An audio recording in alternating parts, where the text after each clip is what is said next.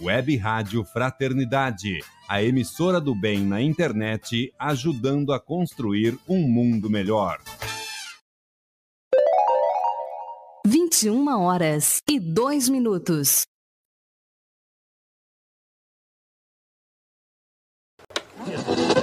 Web Rádio Fraternidade.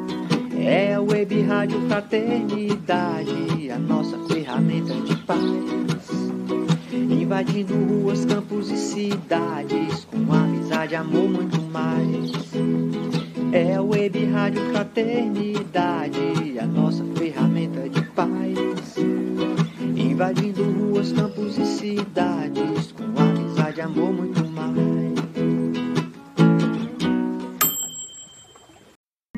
Esteja sempre em contato com o bem. No site e no aplicativo da Web Rádio Fraternidade, você encontra orações diárias, palestras e estudos que te sintonizarão com os ensinos do Cristo. Para acessá-los, basta entrar no site www.radiofraternidade.com.br ou baixar o aplicativo da Rádio Fraternidade. Neles, você pode ouvir a rádio em tempo real ou acessar o nosso acervo. Web Rádio Fraternidade, a emissora do bem na internet.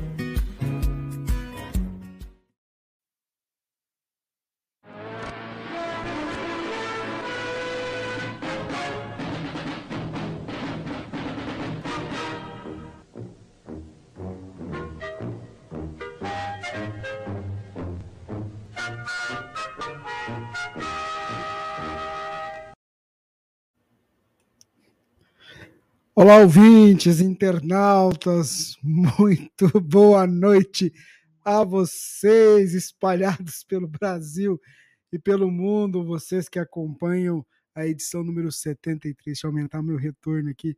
Edição número 73 do programa Pinga Fogo. É uma alegria a gente estar aqui juntinho para juntos aprender com esse cara aqui, ó. Boa noite! Boa noite, Rubens. Boa noite para todos os companheiros do Brasil e do mundo. Ligados em mais uma edição do Pinga Fogo pela Web Rádio Fraternidade, a emissora do bem na internet construindo um mundo melhor. Sejamos todos muito bem-vindos em mais uma oportunidade de podermos conversar sobre doutrina espírita e assim podermos mergulhar um pouco mais nesse conhecimento que os espíritos nos trouxeram. É verdade. A Divina deve chegar daqui a pouquinho aqui para ajudar a gente a fazer o programa. E hoje eu vou, já vou adiantar aqui, o Jorge nem sabe, nós vamos ter por volta cara dele. Olha a sua cara, você não sabe o que, que a gente vai ter hoje, uma surpresa. Porque você sabe assim, né? Eu tenho umas ideias assim que o povo coloca, me manda as ideias, aí eu vou e escrevo, e aí o negócio dá certo. Então nós vamos ter uma participação especial por volta de 10 horas aí. Ela tá chegando, ela estava se produzindo. Ô Jorge, nós estamos num calor que você nem imagina. Eu ah, eu imagino. Imagina. Eu tive que ligar o ar-condicionado, não tem jeito. Mas não era você que estava outro dia dizendo que estava muito frio em Uberlândia? Tava, muito tava frio. Estava todo empacotado. Pois é, tudo isso. Boa noite, Divina. Boa noite. Tive que tomar um banho, que senão não aguentava, tá não, vendo? gente. Tá muito quente aqui em Uberlândia, meu Deus. E eu lembrei Terrível. Do, eu lembrei de você ontem, porque eu estava em Goiânia ontem, olha eu contando o segredo, né? E eu, quando eu olhei no termômetro, assim, eu falei, Benza a Deus, como é que o Jorge aguenta Porto Velho? Tava quanto?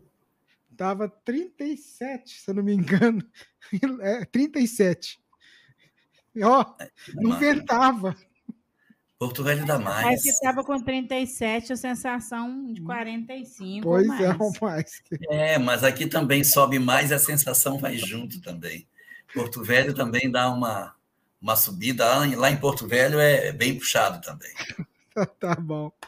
Então vamos lá, a gente está fazendo isso aqui enquanto o pessoal está chegando. O pessoal vai chegando para a gente acompanhar o Pinga Fogo de hoje. Então vamos fazer a nossa prece, agradecendo a Deus esse momento que nós temos de conexão com Ele. Senhor, mais uma vez aqui nos encontramos para servir de instrumento teu para levar a tua mensagem de boa nova, de consolo, de esclarecimento e também de esperança.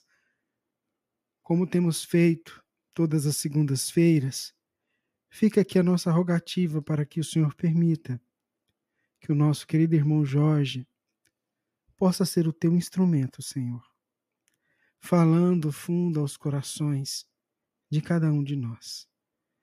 Que a tua equipe, a equipe que espiritual que atua nessa tarefa, nessa singela tarefa, aproveite o nosso irmão e possa auxiliá-lo nas palavras que serão trazidas e no conforto que serão que será levado aos nossos irmãos do outro lado.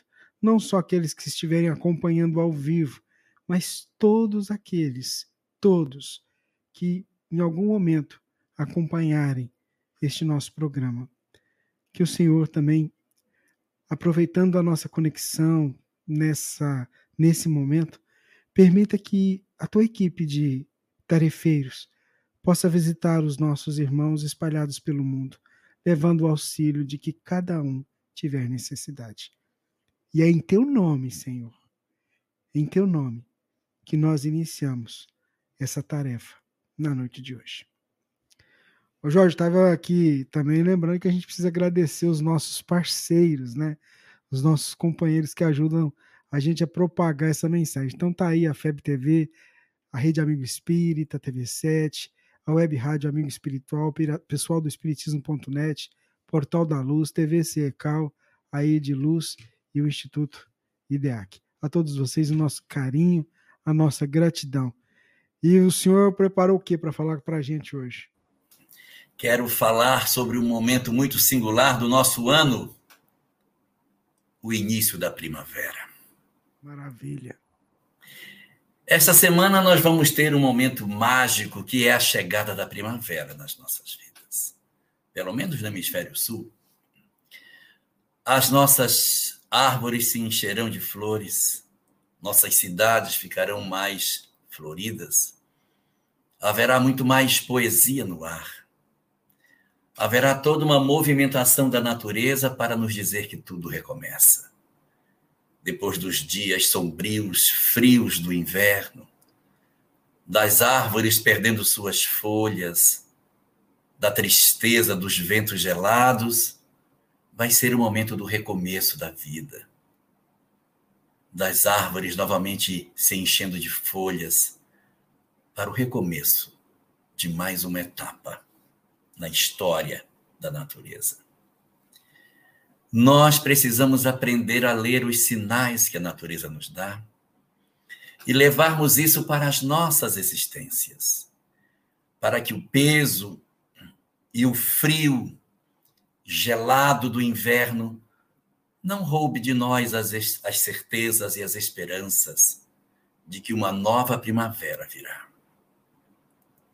Quando nós vivemos os dias frios do inverno, nós temos a sensação de que aquilo nunca vai acabar. Parece que a, a primavera está tão distante e que nós teremos que enfrentar uma longa jornada de dias cinzentos, mas tudo passa. E a natureza se renova para dizer para nós que nós aprendamos com ela, as nossas dificuldades, as nossas tristezas, os nossos momentos de solidão e a sensação de que a dor não vai passar, elas também têm término. Sim, a natureza nos manda sinais de que ela se enche de flores para comentar a todos nós sobre a importância do aproveitamento da experiência terrena. Quantos espíritos invejam de nós a possibilidade de estar entre os homens nesse momento tão singular da nossa história. Estar encarnado num período de transição planetária, nos desafios imensos que a nossa sociedade hoje enfrenta, a borrasca das dificuldades do materialismo, os convites licenciosos da loucura e, ao mesmo tempo, a, o sopro da flauta patética do poder, querendo nos levar em direções equivocadas, acabam produzindo em nós convites que para muitos são irrecusáveis. Mas para aqueles que estão despertos, esses chamamentos não são suficientes para arrastar as nossas almas a vivermos experiências desnecessárias em virtude do amadurecimento que já conseguimos. Portanto, precisamos perceber o que significa estar encarnado na Terra nesses dias tão difíceis e empreender todo o esforço que nos seja possível para darmos a resposta à vida pelo investimento que faz em nos oferecer uma encarnação num país como o Brasil, com todas essas liberdades que nós possuímos do ponto de vista religioso, com a abundância de literatura espírita ao nosso dispor, com a possibilidade franca de reuniões sem nenhum tipo de vigilância, nenhuma peia, e nós podermos ser livres para exercer as nossas opções, nossas decisões religiosas, comportamentais, como nós bem quisermos.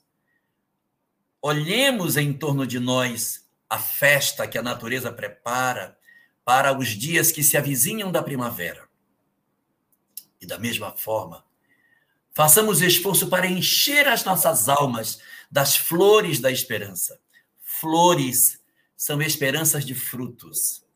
Então, se as flores são as esperanças dos frutos, enchamos os galhos das nossas vidas das flores que são as esperanças dos dias que virão e devolvamos à vida a certeza de que o investimento feito está valendo a pena.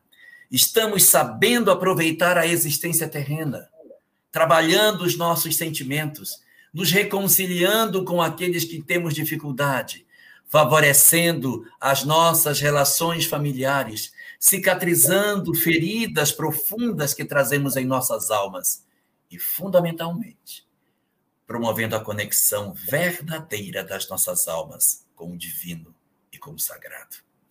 Lembremos que as árvores, quando se enchem de flores, estendem os seus braços para os céus, dando graças a Deus pela oportunidade da vida. Copiemos a natureza e façamos a nossa parte no agradecimento pela experiência terrena. Muito bem, Jorge, muito bem, ouvintes, os nossos internautas espalhados pelo Brasil e pelo mundo. Vamos lá. A nossa irmã Mércia, acompanhando a gente de São Paulo, ela pergunta o seguinte: São Paulo, capital. Como se processa, Jorge, o desligamento dos animais? Eles são assistidos?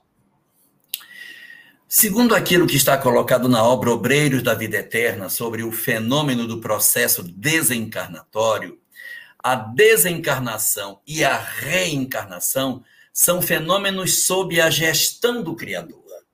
Então, existem mecanismos na própria lei da natureza que estabelece o fenômeno de conexão e desconexão das vidas.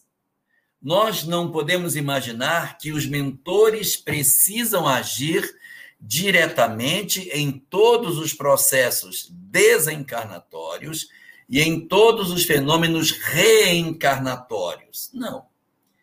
Porque a lei de Deus já tem seus mecanismos simples e naturais através dos quais os espíritos se desconectam e retornam ao mundo espiritual, ou eles retornam do mundo espiritual para o mundo físico. Os animais, portanto, eles encarnam e desencarnam debaixo da lei. Essa é a expressão que está na obra de André Luiz.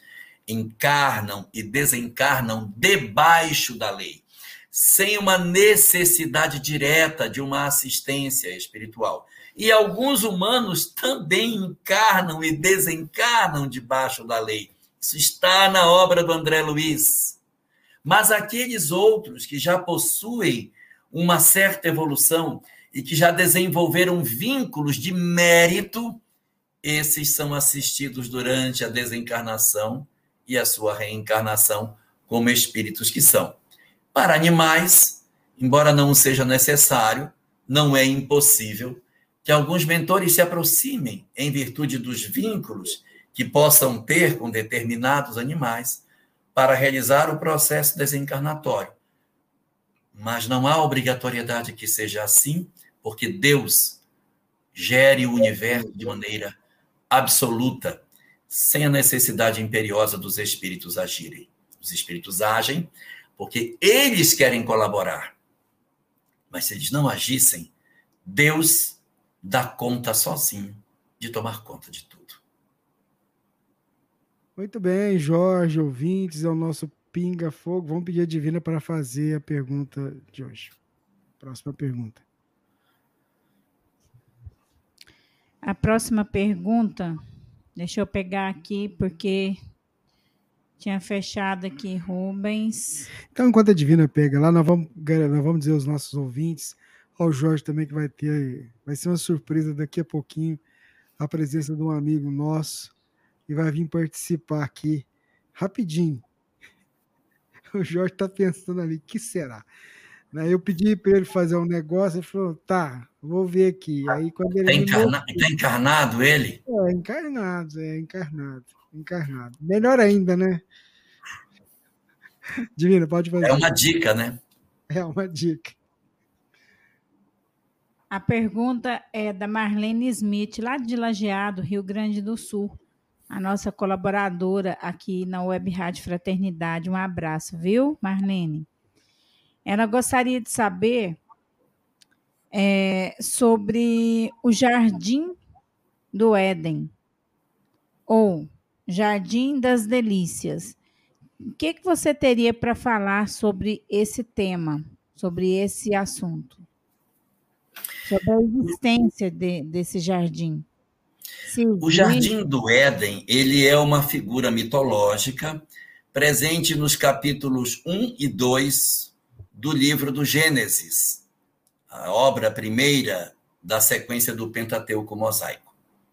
Do ponto de vista físico, o Jardim do Éden fica na confluência entre dois rios, Rio Eufrates e Rio Tigre, se juntam, se fundem e aí, na confluência dos dois, segundo o texto bíblico, seria nesse lugar que estaria a presença do Jardim do Éden, que era o local onde, segundo essa leitura, viviam Adão e Eva no paraíso terrestre, que era o Éden, o Jardim do Éden, até que acontecesse aquela famosa desobediência, no qual eles foram expulsos do Éden na direção do mundo, não podendo mais penetrar nesse local de delícias. Na ótica que o Espiritismo nos apresenta, e encontramos isso no livro A Gênese, de Allan Kardec, analisando o paraíso perdido, é o capítulo da chamada Gênese espiritual, tem um trecho lá chamado Paraíso Perdido, ou a perda do paraíso. Acho que é perda do paraíso. Lá possui uma descrição informando para nós que toda essa história não passa de uma grande parábola. Adão, um ser mitológico, do ponto de vista de ser uma, um arquétipo, ou seja, uma criação de uma determinada pessoa que representa um conjunto de pensamentos, Eva, um outro arquétipo. Esses dois arquétipos vivendo num local considerado como que perfeito e que, por desobediência, eles são retirados de lá. O Jardim do Éden, segundo essa lógica, apontada por Allan Kardec e confirmada na obra, é, na obra A Caminho da Luz, é, na verdade, o mundo onde os espíritos que migraram vieram, viviam antes de virem para a Terra. Nós tivemos uma migração muito intensa, várias migrações, na verdade, várias ondas migratórias na formação da civilização terrena, e espíritos saíram de uma região, de um planeta onde havia uma sociedade bem mais avançada e, por desobediência, abandonaram seus mundos e tiveram que vir para encarnar na Terra. A representação mítica desse movimento de migração interplanetária é apontado por Allan Kardec como essa história de um jardim maravilhoso, que representa o mundo de origem, e Adão e Eva, as almas que partiram desses locais, vindo para habitar a terra, na expectativa de contribuir com o orbe e, ao mesmo tempo, se transformarem. Por desobediência, deixaram o jardim do Éden, abandonaram, portanto, o mundo de origem, que era um mundo que eles consideravam maravilhoso, mas ainda não era um mundo perfeito. É que na mente deles era uma coisa extraordinária, de ótima, o mundo em que eles viviam. Era um mundo semelhante ao que nós temos hoje. Muita dificuldade, mas muitos confortos tecnológicos. Então, respondendo à sua pergunta, o que é o Jardim do Éden? O mundo de origem, aonde viviam os espíritos capelinos antes da migração para a Terra. A migração é a expulsão do paraíso pela desobediência do espírito. Muito bem, vamos seguindo aqui com as perguntas do Pinga Fogo. É, nós temos o nosso ouvinte, jo, é, Pedro. Boa noite, Jorge é P, e Pedro. É, o Pedro é o nosso amigo aí da, da Fera, né? Acho que ele mandou essa pergunta para você. Você respondeu essa aqui já. Ó. A FEB tem uma série de livros chamados O Evangelho por Emmanuel. Gostaria de saber mais sobre essas obras. Elas foram psicografadas por Chico? Chico ah, eu já respondi. Respondeu lá na Fera, não foi? É que o pessoal, o pessoal não sabe.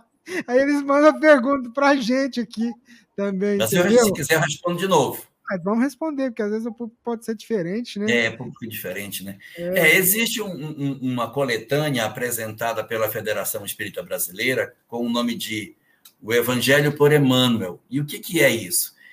Eles pegaram as mensagens que já existiam, então não são mensagens inéditas, nenhuma delas é inédita, eles foram nas diversas obras que Emmanuel produziu através de Chico e reuniram organizado por versículo. Por quê?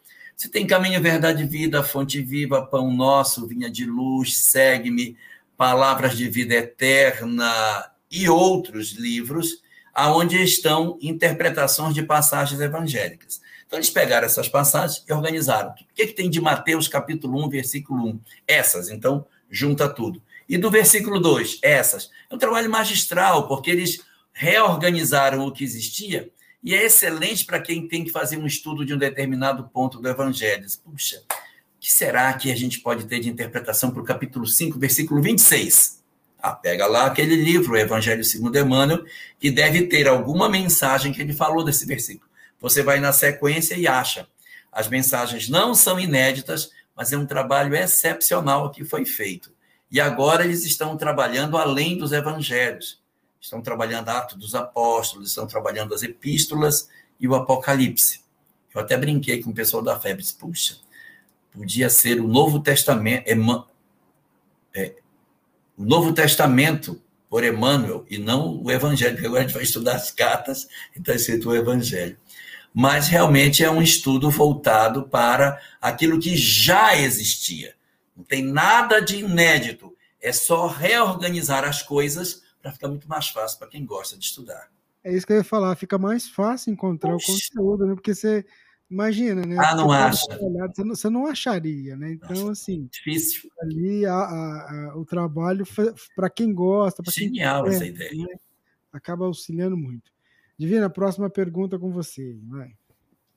A próxima pergunta é da Isis Medeiros. Ela diz o seguinte: todos os espíritos encarnados e desencarnados já passaram pelo reino mineral, vegetal e animal, ou algum foram criados já como hominais. E eu complemento a pergunta dela dizendo: é, por exemplo, um animal, ele evolui como animal ou ele vai um dia se transformar em hominal? Entendi. você. As obras espíritas dizem que todos tiveram o mesmo princípio e terão o mesmo destino. Então, dentro dessa ótica, o que, que a gente tem de informação? Que aqueles que hoje estão como hominais, no caso nós, se a gente for recuando no tempo, nós vamos perceber que a gente viveu experiências animais. E você vai recuando no tempo e vai encontrando cada vez espécies mais remotas da nossa manifestação. E atrás das manifestações é, animais existirão as manifestações vegetais, que não têm determinadas expressões que o mundo animal possui, como deslocamento, a caça de alimento, defesa, fuga do predador, que são inteligências que o vegetal ainda não desenvolveu. E atrás do, do vegetal, as experiências do ponto de vista mineral. Como é que a gente vai viver numa pedra se a pedra não morre nunca? Então, não é encarnar no animal, é experimentar junto com uma estrutura cristalográfica, de uma estrutura de uma molécula, o princípio inteligente ele se vincula ali e ele experimenta com aquela estrutura ainda que não orgânica ainda. Então todos possuem essa mesma característica. Eu diria para a gente buscar a questão 540 de O Livro dos Espíritos, que é uma pergunta que tem uma resposta longa, mas o parágrafo final dela é: é assim que tudo serve, que tudo se encadeia na natureza, desde o átomo primitivo até o arcanjo, que um dia também começou por ser átomo. Maravilhosa lei de harmonia que o vosso acanhado espírito não pode entender em seu conjunto. Então, se o espírito que hoje é está na condição hominal, também foi átomo e está indo para o arcanjo, todos indistintamente passamos por essa mesma experiência. E respondendo à sua pergunta, Divina, há uma obra de Herculano Pires em que ele diz que o animal ele evolui dentro da espécie. Então, nós evoluímos dentro da linhagem da nossa espécie. A gente veio e aí foram saindo ramificações outras, e uma natural evolução foi acontecendo da nossa espécie até chegarmos onde estamos. A expectativa na, nessa obra que ele apresenta é que outras espécies no futuro também se tornem conscientes na Terra. Hoje nós temos apenas uma única espécie consciente, as outras ainda não alcançaram a condição de compreensão de si próprias. Mas por essa lógica, os animais vão evoluir naturalmente dentro de sua própria espécie, promovendo uma, uma evolução lenta e gradual, mas alcançando cada vez uma melhor condição de expressividade, até que eles começarão a apresentar rudimentos de inteligência que depois se tornarão numa inteligência rudimentar e depois serão espíritos. Então essa condição de evolução ela se dá dentro da própria espécie. Nós somos o primeiro modelo que deu certo, né, em termos de de, é, de autopercepção, mas, segundo essa leitura, outros viriam depois de nós também se tornando espíritos. Muito bem, esse é o nosso Pinga Fogo, edição número 73. A gente vai seguindo aqui. Não tínhamos dito o número ainda, hein? Tinha, tinha, tinha? dito. Ai, eu nem vi. Eu também. Eu quase que direto tenho falado, para ficar bem claro que a edição número 73, de, talvez eu não tenha falado dia, viu? 20, eu acho que foi isso, dia 20 de setembro de 2021. Tem uma pergunta aqui, Jorge, da nossa irmã, é, do nosso irmão Edson, perdão. O Edson é, diz assim: olha, está lá em Pouso Alegre. A consciência humana tem níveis, certo? Pois às vezes estamos mais conscientes que em outras. Nesse contexto, há as, as, as implicações de humor, a, a gente tem as influências espirituais, além das, das concentrações, etc. Ele queria que você pudesse falar um pouquinho mais sobre esse tema, a questão dos níveis da nossa consciência, a questão é, do humor, né, das influências espirituais e a questão de concentração e etc. Na obra de André Luiz, ele faz uma comparação com um lago. Os mentores dizem que a consciência humana é como se fosse um lago. E às vezes o lago está sereno e nós temos a sensação de que está tudo resolvido. Mas quando vem um momento que agita as águas do lago, nós oscilamos para baixo e podemos oscilar para cima. Então, nosso nível de consciência oscila. Nós não somos o tempo todo equilibrados. A gente, quando está lendo uma obra espírita, fica mais sensível e chora com mais facilidade. Aí o filho vem e fala uma coisa, vocês, não, meu filho, que Deus te abençoe. Você fica envolvido na leitura e mexe a sua compreensão de vida. Sobe a sua percepção de do que seja o mundo. Em outros momentos você se aborrece, aí você desce. Então a gente vive esse mecanismo de oscilação porque as nossas condições emocionais elas não são estáveis, nós somos instáveis. Alguns de nós oscilamos menos em torno daquilo que seria o esperado. Outros oscilam mais, fazemos uma oscilação muito mais profunda das nossas condições, tornando às vezes difícil saber em que nível de consciência nós estamos num dado dia no dado dia, disse, não, eu não quero mais, eu não quero machucar mais ninguém, eu aprendi que eu não posso ser assim, no dia seguinte, eu não quero mais saber de ninguém. Então nós temos uma oscilação maior. E na obra de André Luiz diz, quando as águas do lago, que aparentemente estão serenas, sofrem a oscilação, elas demonstram essa dificuldade do homem de manter o equilíbrio. Mas se a oscilação for muito profunda, nós iremos descobrir o lodo que resiste no fundo do lago e determinadas espécies que vivem na intimidade das nossas profundezas espirituais podem vir à tona e nós dizemos, meu Deus, eu não sabia que eu tinha tantos monstros dentro de mim. É porque o nosso lago ainda não está saneado.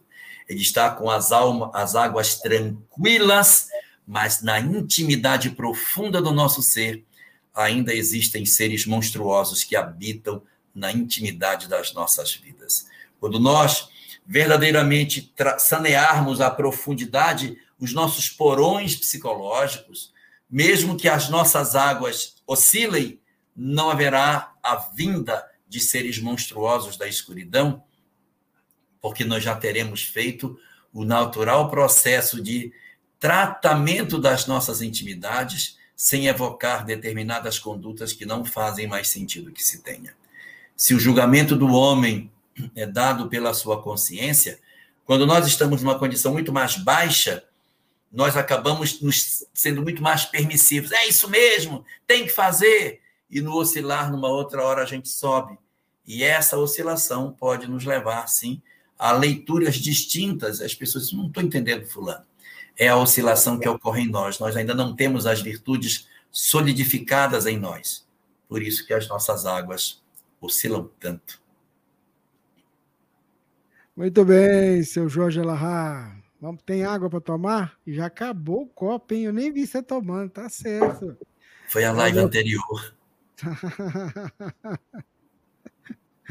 Muito bem, vamos seguindo aqui que a Divina já preparou a pergunta para ser feita para você, Divina.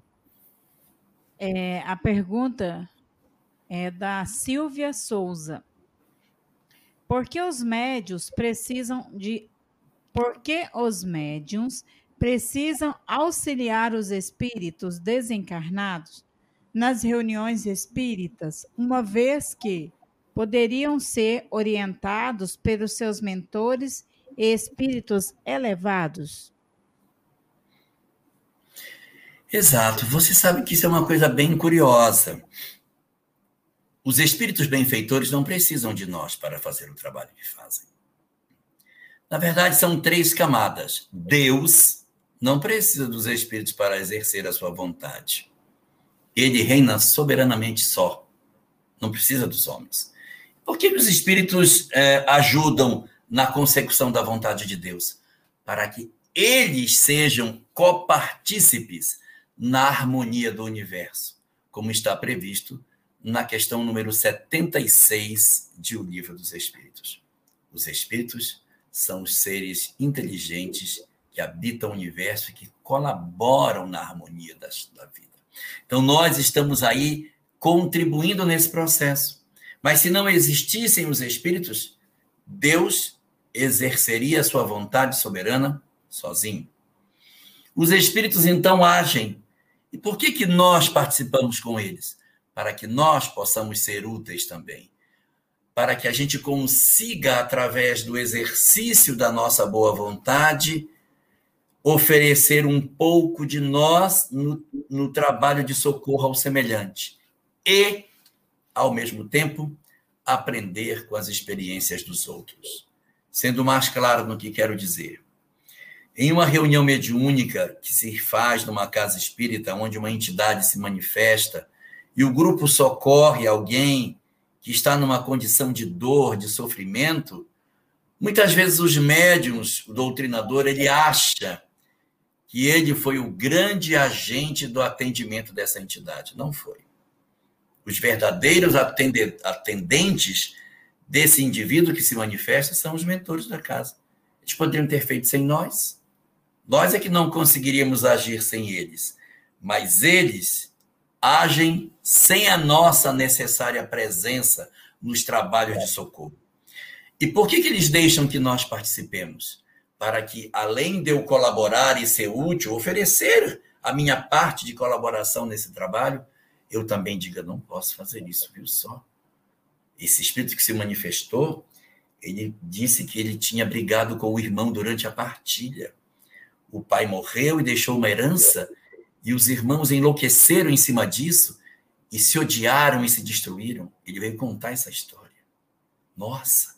E eu estou vivendo um momento de partilha. Ó, a experiência do Espírito eu aproprio para mim, para que eu reajuste a minha bússola íntima e diga para mim mesmo: eu não posso fazer o que eu estou fazendo, porque eu vi o que acontece com quem age da maneira como eu estava agindo. Então, serve como elemento norteador das nossas condutas e, ao mesmo tempo, um instrumento de serviço para os, para os encarnados. Mas os espíritos ha, poderiam muito facilmente agir sem nós, como fizeram durante todo o tempo da pandemia em que os centros espíritas estiveram fechados. E também, antes do surgimento da mensagem espírita, eles também já atuavam. Importante observar que, às vezes, realizamos socorros espirituais não somente na reunião mediúnica física do centro espírita, mas na madrugada, quando os mentores vêm para arrebanhar o grupo desdobrado para fazer um trabalho do lado de lá, onde não tem Covid, não tem complicação, e os trabalhos de serviço no bem nunca param de acontecer. Muito bem, Jorge, ouvintes, internautas, eu queria saudar os nossos amigos que estão aí pela rádio acompanhando a gente, espalhados pelo Brasil e pelo mundo. Nosso convidado já chegou aqui, está nos bastidores. Nem falei quem ia participar ainda, viu, meu convidado? O Jorge não consegue ver. E a Divina está olhando assim, mas ela não está boa da vista, então ela também não está sabendo. Brincadeirinha à parte, vamos. Eu combinei com ele para ele entrar mais daqui a pouquinho. Eu vou, vamos fazer uma próxima pergunta e depois eu vou, para facilitar a vida dele, por causa do fuso horário. Aí, ó, calma, Jorge ele precisa acordar cedo. Então aí ele vai fazer a participação dele. Mas a próxima pergunta, Jorge, que a gente queria apresentar, ela foi feita é, pela, pela Luciana. Achei muito bacana, que eu acho que representa um pouco mesmo. Ela, ah, porque quando estamos no plano espiritual, a gente não, não quer reencarnar, não queremos reencarnar. E porque quando estamos aqui, temos medo da morte. Você respondeu na sua pergunta. É, vamos lá. É o medo. É o medo, né? É o medo.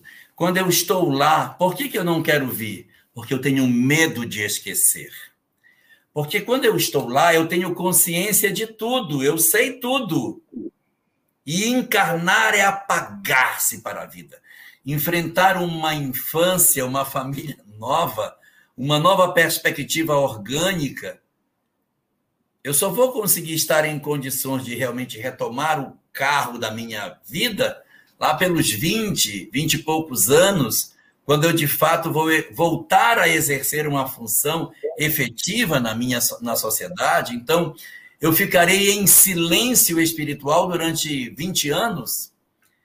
O espírito tem medo do esquecimento. Quando eu despertar, terei eu lembrança de tudo que eu sei hoje? eu vou realmente ter condição de fazer? Eu dou até um exemplo. Quando a gente diz assim, olha, na próxima existência nós vamos ser espalhados pelo mundo para levar essa mensagem do Espiritismo intuitivamente em nós, as pessoas dizem, ai meu Deus do céu, ai eu não quero. Eu quero renascer aqui no Brasil de novo, numa família espírita que eu não quero esquecer. Não, mas essa, está fora da nossa governança. Muitos de nós renasceremos longe e a gente sente um medo. Meu Deus, o que vai ser de mim? Então, eu estou no mundo espiritual, eu tenho medo de esquecer. E quando eu estou do lado de cá, eu tenho medo de lembrar. Quando eu voltar para o mundo espiritual, eu digo, meu Deus, o que eu fiz? Ué, mas não dá para ter essa compreensão do lado de cá? O que a doutrina espírita faz conosco é nos revelar a realidade do mundo espiritual ainda do lado de cá. Então a gente acaba tendo uma percepção do que, que pode, de alguma forma, ocorrer conosco após a morte. Nós temos uma certa antevisão da nossa história no mundo espiritual. Mas nós temos medo de nos defrontarmos com a realidade absoluta daquilo que verdadeiramente somos. Respondendo, portanto, sua pergunta, o que faz não querer vir? O medo de esquecer. E o que faz não querer voltar? O medo de lembrar o que deixamos de fazer. Em síntese, medo, medo, medo. E como que se corrige o medo? O medo, ele é filho do desconhecimento. Como que se corrige o desconhecimento? Estudando, aprendendo, investigando, aprofundando, um, realizando o trabalho de conquista do saber, tanto da vida como de nós próprios, quebrando essas algemas da ignorância e nos fazendo olhar sem temor tanto a vida corporal como aqueles, aquela oportunidade de volta. Observemos a reencarnação de Alcione, de Quinto Varro, que diz: Eu quero vir, mas é perigoso. Eu quero vir. Não tenho medo de vir, porque amo demais. Então, quando a gente conhece muito, viveu muito intensamente o que sabe, o medo desaparece. E quando do lado de cá vivemos intensamente o que sabemos, oferecemos as nossas vidas em favor daquilo que compreendemos, o medo também desaparece, porque estamos mais convictos de que não estamos sós e que Deus está a nos guiar em todos os momentos da nossa vida. Muito bem, esse é o nosso amigo Jorge Alahá. Mas vamos trazer para cá, para a roda. Seja bem-vindo, Charles Medeiros. Que legal! Tá aí. Boa noite, meu amigo. Tá fechado, Charles. Seu microfone tá fechado, Charles. Deixa eu ver se eu consigo. Aí, Pronto. Ativou, Boa noite, Rubens. Boa noite, Divina. Boa noite, Jorge Elahá. Que prazer Meu estar aqui. Deus, que legal. Que maravilha. Olha, tô, é, é, muito legal, porque esse aqui é, foi, foi, não sei se foi nem quintas, foi, foi quintas, foi sexta, que a gente trocou mensagem, porque eu pedi pro, pro Charles é, pensar alguma coisa a partir de um material, Jorge, que eu nem acho que eu nem te passei, que a gente recebeu a partir daquela palestra FICA que você fez no dia 10, que foi o Dia Mundial de Prevenção ao Suicídio.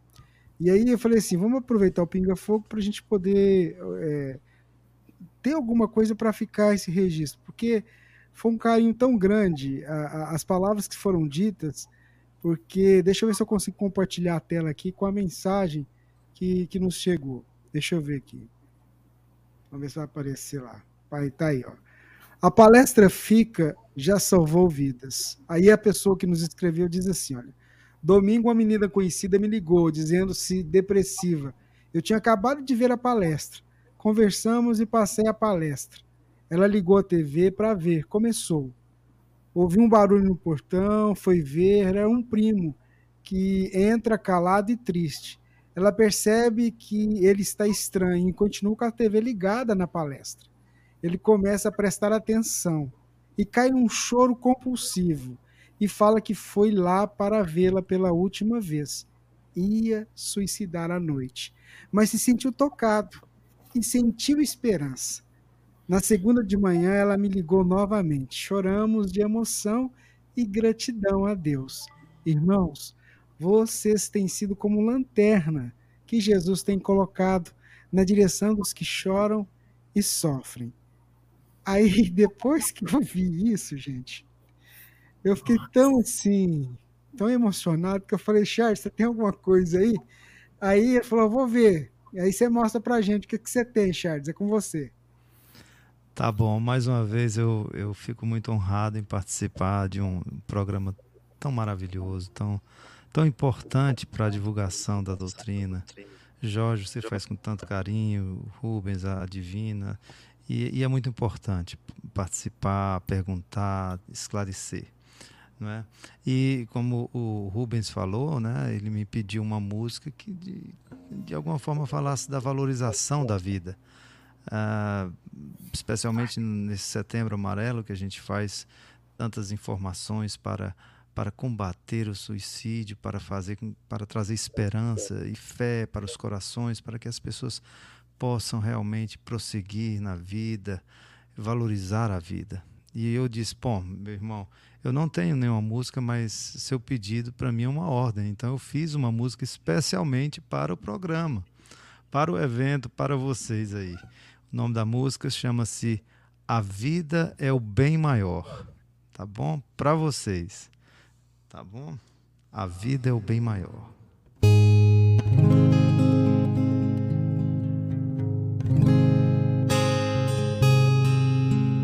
Deus criou a terra e os céus na imensidão, fez brotar no infinito o amor em cada ser,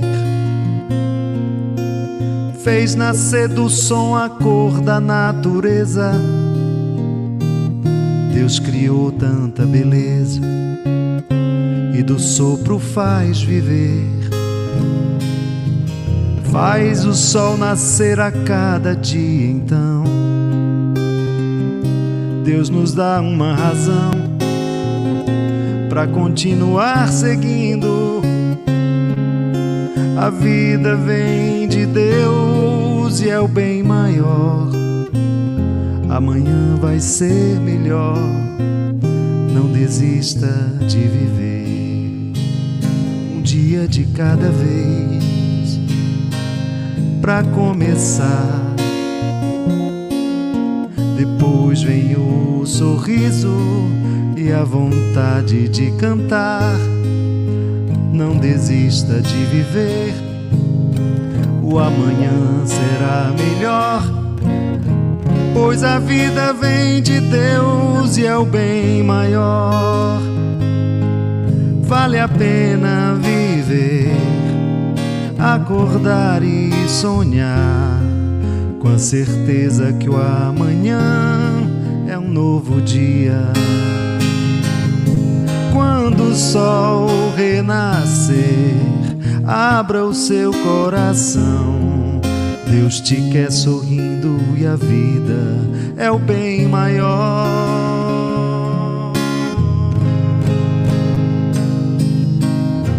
Deus criou a terra e os céus na imensidão, fez brotar no infinito o amor em cada ser, fez nascer do som a cor da natureza. Deus criou tanta beleza e do sopro faz viver faz o sol nascer a cada dia então. Deus nos dá uma razão para continuar seguindo. A vida vem de Deus e é o bem maior. Amanhã vai ser melhor. Não desista de viver um dia de cada vez para começar. Depois vem o sorriso e a vontade de cantar. Não desista de viver, o amanhã será melhor. Pois a vida vem de Deus e é o bem maior. Vale a pena acordar e sonhar com a certeza que o amanhã é um novo dia. Quando o sol renascer, abra o seu coração. Deus te quer sorrindo e a vida é o bem maior.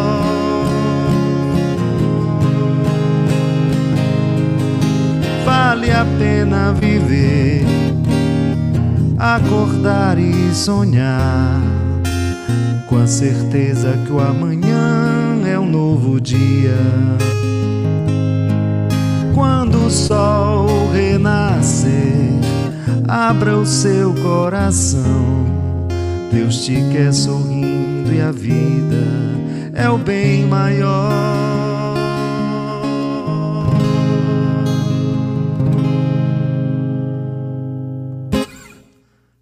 Para vocês, meus irmãos, para todos que estão ouvindo, a vida é o bem maior. Cara, que música linda de verdade, de verdade. Ficou muito, muito boa, Charles. Gostei de verdade, olha, muito mesmo. A gente tem que aproveitar essa música nas lives. A gente vai ter ainda o mês de setembro, metade ainda para, pelo menos uma boa parte aí para trabalhar, usar essa hum. música. Isso mesmo, a gente vai Hoje fazer... você recorta. É, vou recortar. Recorta que aí eu vou usar. Tá bom, vamos usar, vamos usar. Mais uma vez, muito obrigado por tudo que vocês Nossa. fazem, por toda essa, essa programação de muito, de muito amor, de muita bondade, todo esclarecimento. Isso é muito importante. Muito importante que, e, e lembrar que a vida é o bem maior. Né? Vem de Deus e é o bem maior. Charles, é assim, eu faço das minhas palavras a do Jorge, muito linda mesmo. Nossa. E como a gente é, a gente pode fazer, né, algo em prol dos nossos irmãos, né? Olha para você ver, né? Uma pessoa que escreveu eu acho que eu não te mostrei porque não deu não, tempo. Não, não você deu tinha, tempo. Você, você tinha, mostrado tinha mostrado a dela, a dela, mas aí depois... A música não falei não, né? Que não. era surpresa.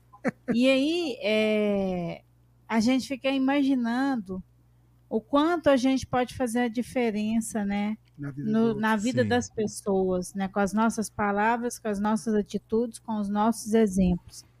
Parabéns, continue aí, tá no caminho, sabe? Junto, né? Sua voz é Tamo muito junto. bonita e, e, e, assim, toca nos corações das pessoas. É verdade. Pois tá? é, mas o culpado aí, ó, foi o Rubens Eu? que me deu a ordem. Eu? E, e, a inspiração veio, graças a Deus, porque muitas pessoas precisam ouvir que a vida vem de Sim. Deus, é o bem maior. Vale a pena viver. Vale a pena. É, sabe, costumamos dizer que a gente é só instrumento, né? É verdade. Ele escutou com aqui, vai ali. Eu acho que já está tudo planejado lá. É né, doutor engenheiro lá? Já faz o planejamento, tudo. Faz. Aí vamos executar a obra, né? Aí aciona um, aciona o outro, né? Pode acontecer algum problema ali. E aí Sim. sai essa coisa maravilhosa. Bom. Charles. Meus queridos, muito obrigado. obrigado. Vai descansar. Boa Amanhã. noite. Eu realmente tenho que acordar muito cedo para trabalhar. E, mais uma vez, fico muito feliz. Meu coração está tá transbordando de alegria. Vai com Deus, então. Tá Vou dizer que essa música vai estar disponível depois. Se a gente Deus vai recortar, quiser. vai disponibilizar ela no YouTube, vai estar no, na plataforma do Spotify. É só depois entrar em contato com a gente. Vai com Deus, meu amigo. Obrigadão, gratidão, queridos. viu? Tudo de bom. Jorge, boa noite. Divina, boa noite. Tudo de bom para vocês. Tchau, tchau. Amei a surpresa, tá? Hã? Você gostou? Amei a surpresa. Pensei que era alguém que ia fazer pergunta ao vivo.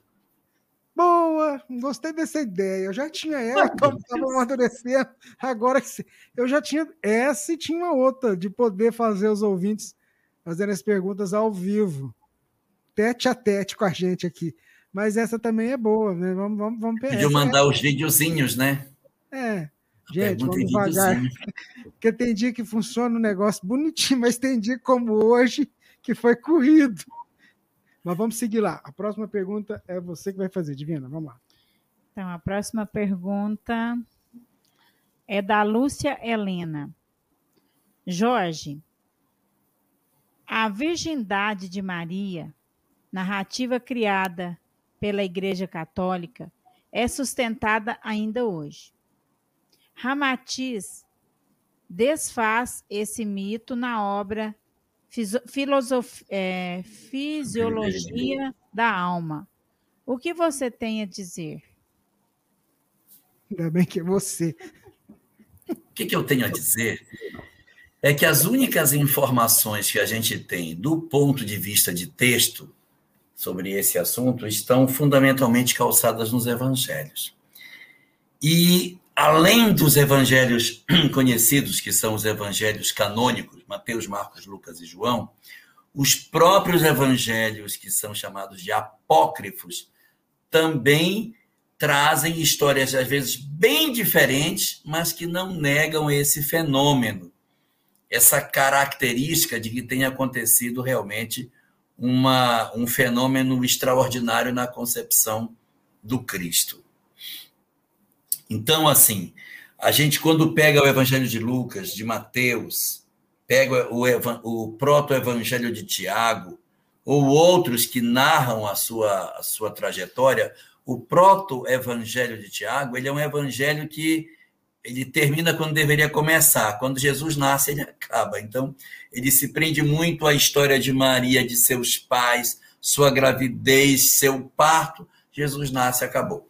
Então, esse evangelho, ele tem uma história totalmente diferente de como é que tudo aconteceu. Mas ainda aí, ele não leva para nós uma informação de que tenha acontecido uma, uma, uma gravidez dentro daquilo que a gente imagina que seja o natural de ocorrer. Ao contrário, ele mostra que José era mais velho, tinha seis filhos e ficou com a tutela de Maria, que era ainda adolescente e tal.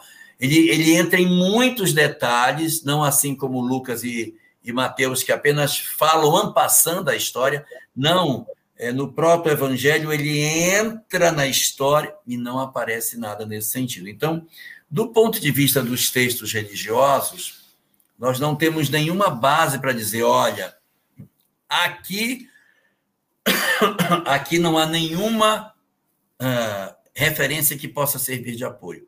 Se você for procurar os textos evangélicos, não vai achar nada nesse sentido. Elas todas convergem para uma coisa extraordinária em termos de concepção.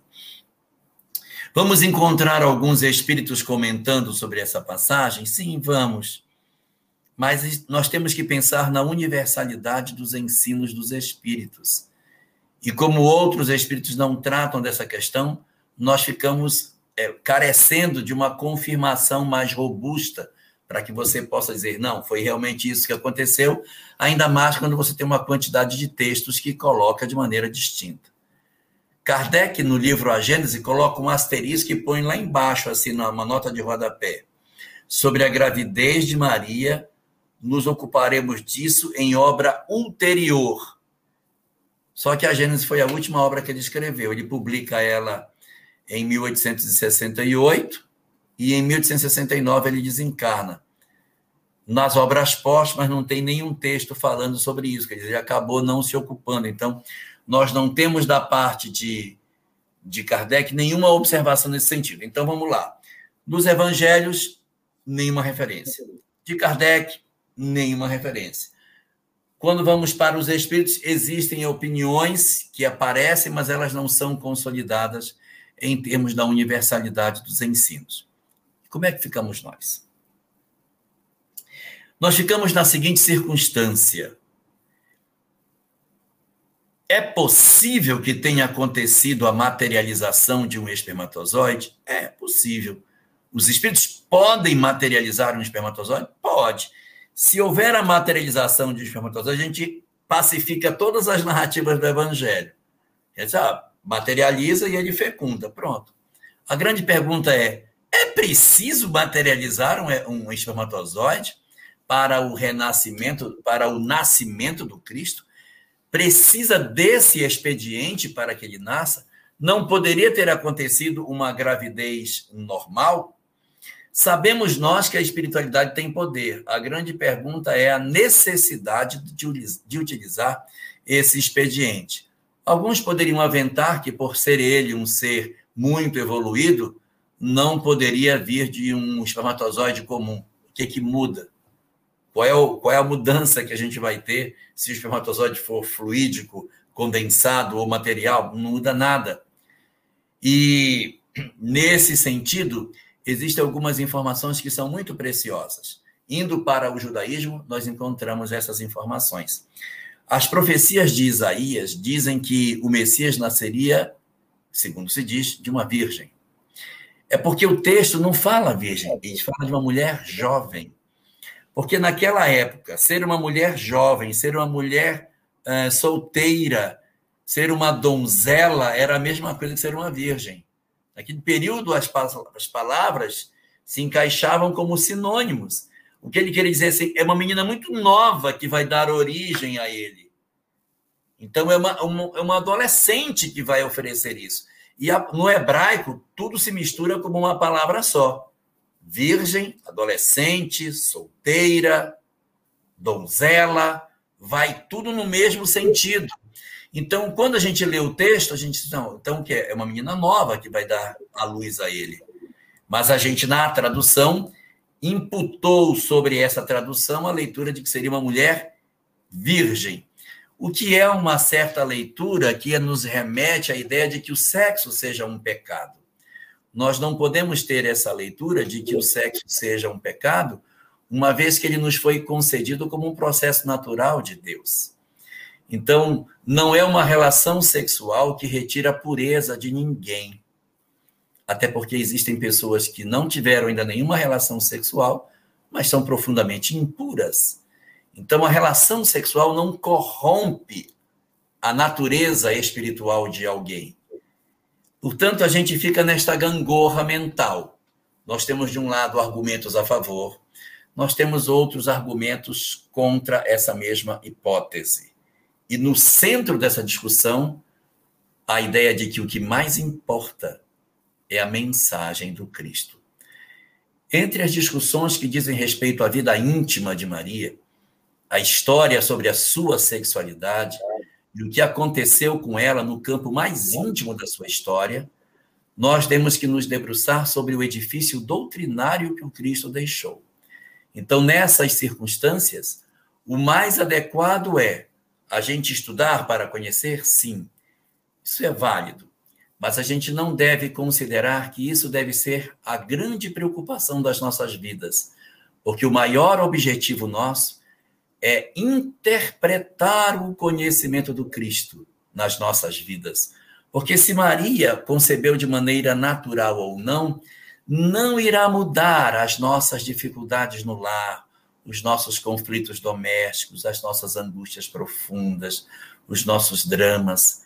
O que pode trazer lenitivo para as nossas almas é o ensinamento deixado por Jesus, sua mensagem, seus conceitos, suas ideias.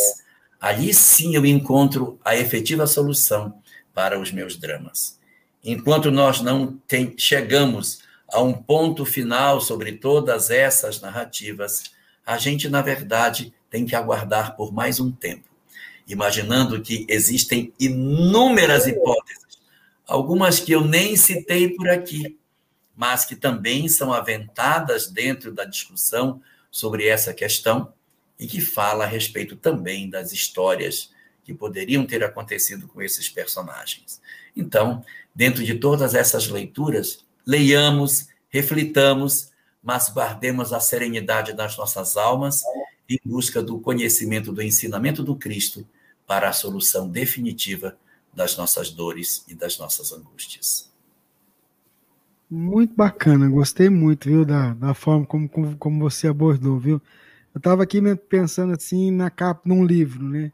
A gente fica observando a capa, cria muitas perguntas na capa e esquece do conteúdo que está lá dentro precisa ser absorvido, que acho que é bem isso que você falou.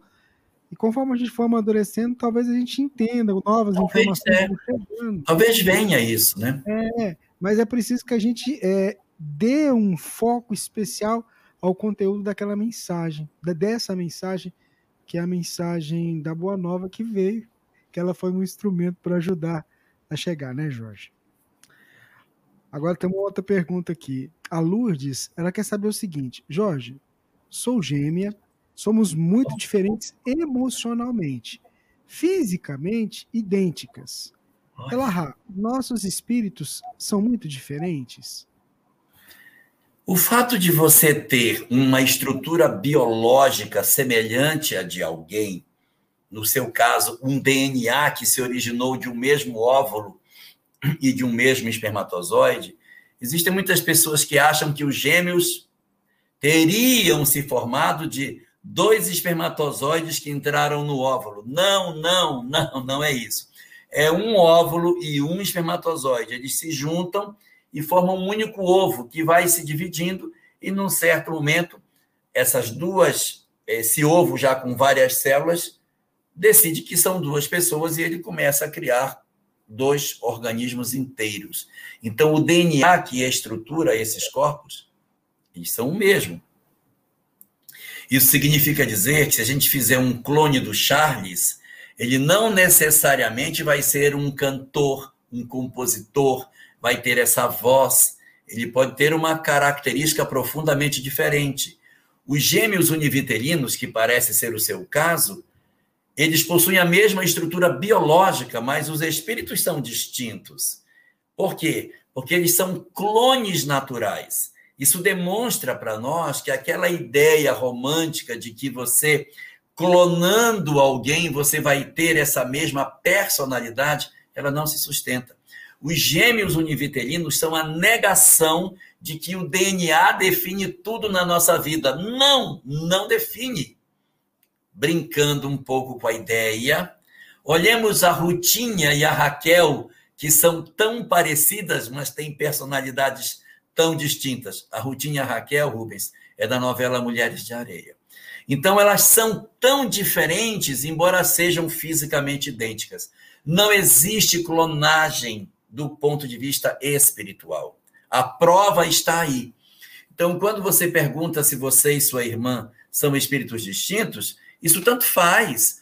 Uh, você ser gêmea ou não ser gêmea de alguém ter uma irmã de uma outra gravidez ou da mesma gravidez, não determina identidade do ponto de vista emocional. É claro que existem muitos gêmeos que possuem identidade de gostos, é, se gostam, se buscam, mas existe uma quantidade razoável de casos em que eles possuem comportamentos antagônicos, até nem se gostam, não possuem uma afinidade efetiva entre si, tem pendores distintos, gostos profissionais diferentes, gostos de comida que não conferem, tem histórias e sonhos completamente distintos. Então, não existe essa possibilidade de que, pelo fato de terem o mesmo DNA, nós vamos repetir a mesma história do ponto de vista moral. Você possui uma gêmea, mas os espíritos são absolutamente distintos um com uma história que encarnou neste corpo e outro com outra história que encarnou no outro corpo, semelhante fisicamente, mas originário de um espírito completamente distinto um do outro. Muito bem, é o nosso Pinga Fogo, edição número 73, 20 de setembro de 2021. A gente vai caminhando para mais uma pergunta que a Divina tá pegando ali. Queria dizer a vocês que nós estamos com um probleminha no WhatsApp, então não tem nem jeito de eu olhar, viu, gente? Então, o WhatsApp da rádio é mensagem que a gente recebe. Então, se você mandou pergunta por lá, é, não, não vai ter jeito da gente dar uma olhada hoje, não, tá? Mas vamos lá, Divina, a próxima pergunta é com você. A próxima pergunta é da Luísa Campos. Jorge, gostaria de saber por que em determinado. Pá. Começar de novo. Vamos lá, vai. Jorge, gostaria de saber por que em determinado tempo da nossa vida tudo parece desmoronar. Percas de entes queridos, emprego, saúde, harmonia, por, por mais que você se esforce. Seria alguma aprovação? Pode ser que seja, mas nada determina que obrigatoriamente seja do passado.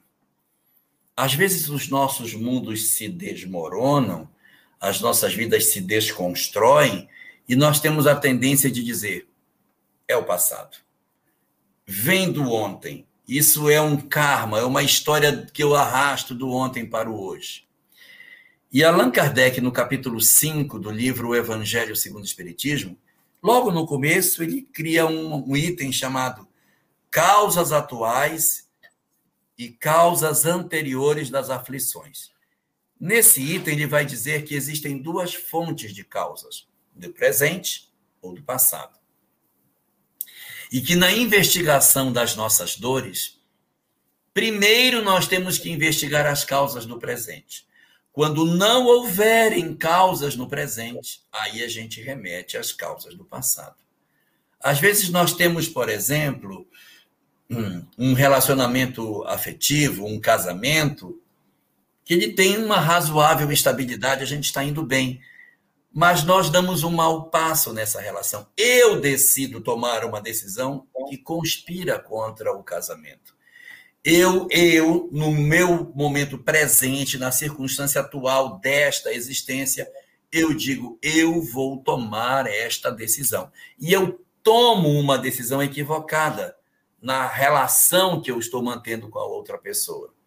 Em virtude da decisão equivocada que eu tomo, a outra pessoa diz: nosso casamento não vai poder continuar. E a partir dali, o casamento se desfaz.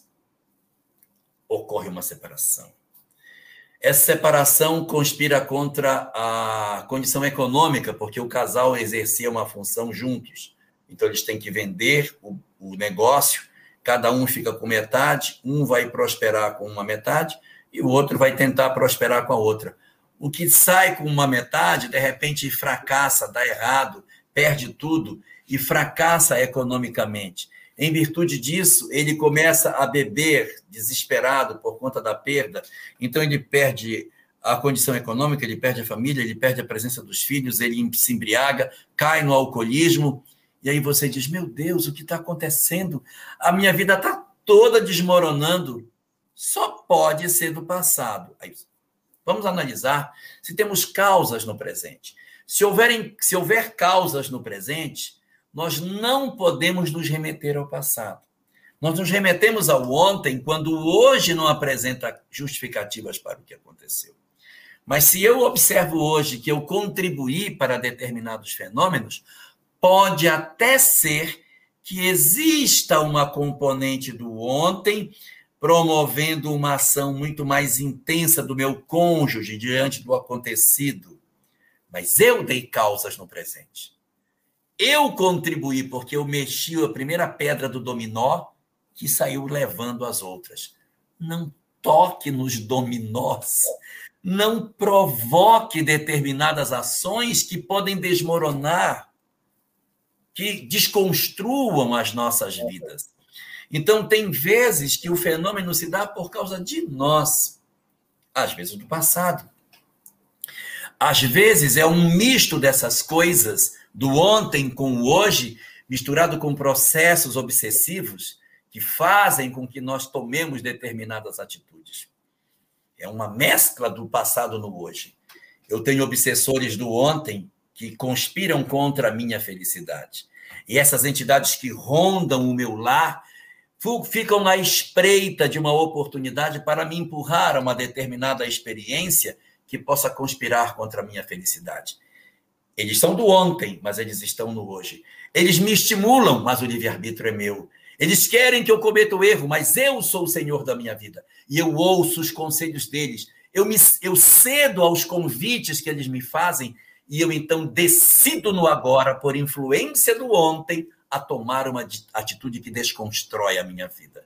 E aquele meu companheiro, a minha companheira, assistindo a minha queda, inspirado nas histórias do passado e estimulado pelos mesmos perturbadores do ontem que estão no hoje, fazem com que a decisão da ruptura aconteça e as nossas vidas se desconstroem. Então, portanto, ela pode ser fruto do ontem, do hoje, uma mescla dos dois. O que fazer? Evangelho no lar, disciplina na conduta e demonstrar amor à pessoa que está com a gente. Não deixe passar as oportunidades de dizer às pessoas que você a ama. Não deixe que o sol se deite quando a gente está ainda magoado. Nós temos que nos perdoar mutuamente a cada dia, porque não sabemos as provas que teremos no dia de amanhã. Se nós dormirmos com mágoa, e amanhã acontecer um trauma em um relacionamento, eu não vou ter o lastro da harmonia de ontem para enfrentar os desafios do hoje.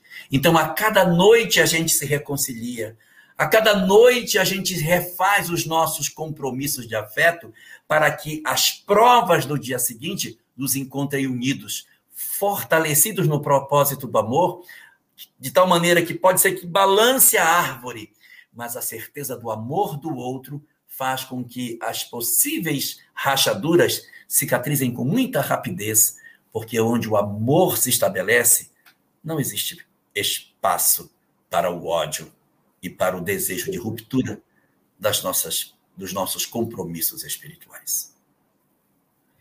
Muito bem, Jorge, ouvintes, internautas acompanhando conosco o programa Pinga Fogo, não só aqui pela Web Rádio Fraternidade, nos seus canais, mas também as nossas parceiras aí espalhadas aí e que colaboram conosco na divulgação do, da doutrina espírita. Queria aproveitar e dizer a você, independente de onde você estiver acompanhando, dê um joinha aí, compartilhe esse conteúdo para que ele possa ser é, divulgado para mais pessoas, certo? A minha pergunta é a seguinte: essa nossa irmã não quer se identificar. Ela diz assim: ó, como explicar uma criança que aos 10 anos entrou nas drogas? Na vida adulta teve uma AVC, ficando paralisado de um lado do corpo por vários anos e desencarnou aos 48 anos em decorrência de uma infecção generalizada. O pai foi alcoólatra, alcoólatra e desencarnou, desencarnou por Covid do ano passado. A mãe é uma criatura boníssima e é, e é resignada e tem muita fé. É uma, pessoa, uma informação importante: essa pessoa entrou nas drogas e não saiu mais, mesmo depois do AVC. Ficou sem tomar drogas apenas um mês, antes do, ah, apenas um mês antes do desencarne, pois estava hospitalizado. A grande pergunta que essa nossa ouvinte quer, é, a dúvida, é que é a seguinte: olha, gostaríamos de saber se é, essa encarnação foi de prova ou de expiação. Se você poderia falar alguma coisa para ela.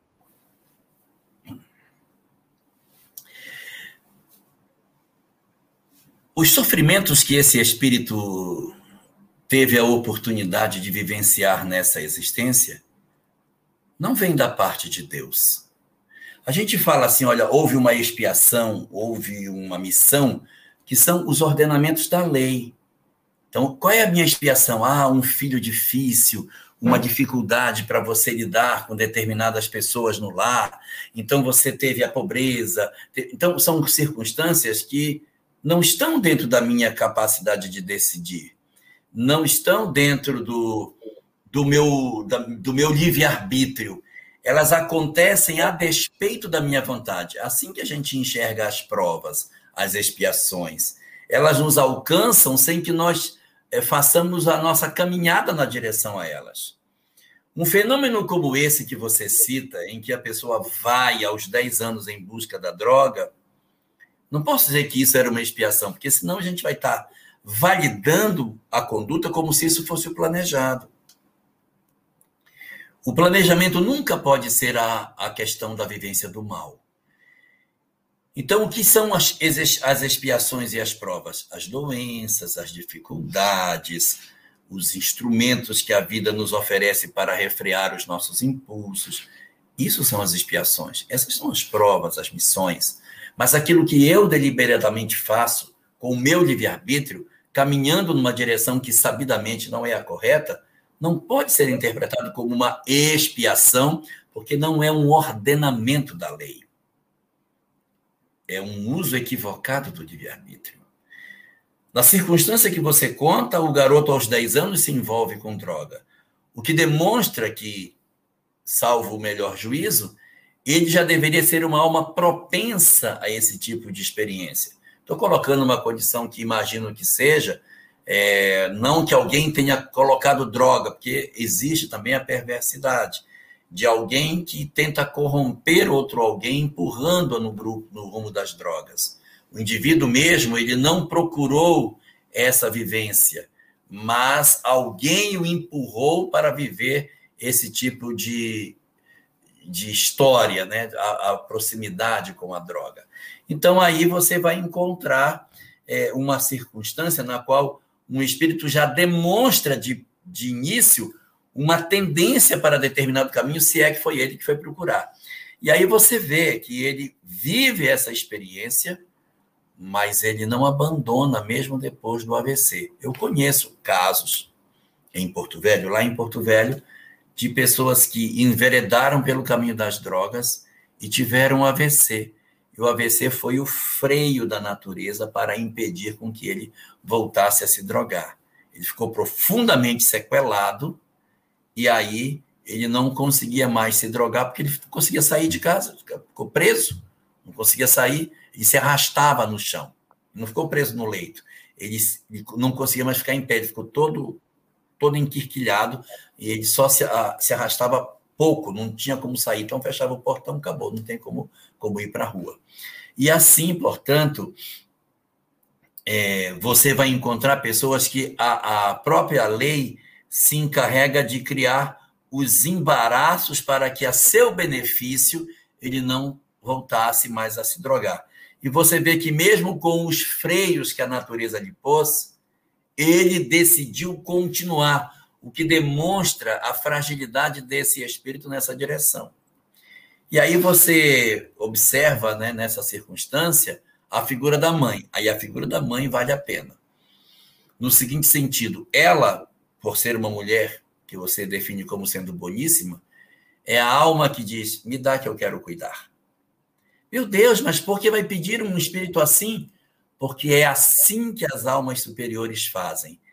Elas se debruçam sobre a vida dos outros e dizem: Eu quero resgatar. E você pode dizer: Perdeu foi tempo porque gastou aí a vida dela inteira, o outro não aproveitou nada, ficou até os 48 anos e desencarnou, só trouxe sofrimento e preocupação. No fim, foi uma perda de tempo ter cuidado desse espírito. Lê do engano. Depois da desencarnação, em que o espírito se dá conta do benefício recebido e do pouco que ele retribuiu, isso mexe dentro da cabeça dele e ele diz: quanto amor recebi, quão pouco dei, que vergonha de mim mesmo e aquilo que aparentemente era um benefício perdido encontra a sua razão de ser, porque um benefício nunca se perde. E a alma então se reverte, se reveste de um propósito duplo de tentar apaziguar a sua consciência de culpa através de uma existência na qual ela compense as dores que ela sente por não ter aproveitado a experiência. Então ela poderá de repente após o período de refazimento, voltar numa condição em que muito será exigido dela pelo constrangimento do amor. O amor do Cristo nos constrange, diz Paulo em uma de suas cartas. O amor da mãe dele o constrange a um processo de crescimento. Então, se você pergunta, a expiação foi, a, a vida foi de prova, foi de expiação, foi de livre-arbítrio. Ele assim decidiu. Não era o desenho e ele escolheu. Mas a da mãe, experiência de missão.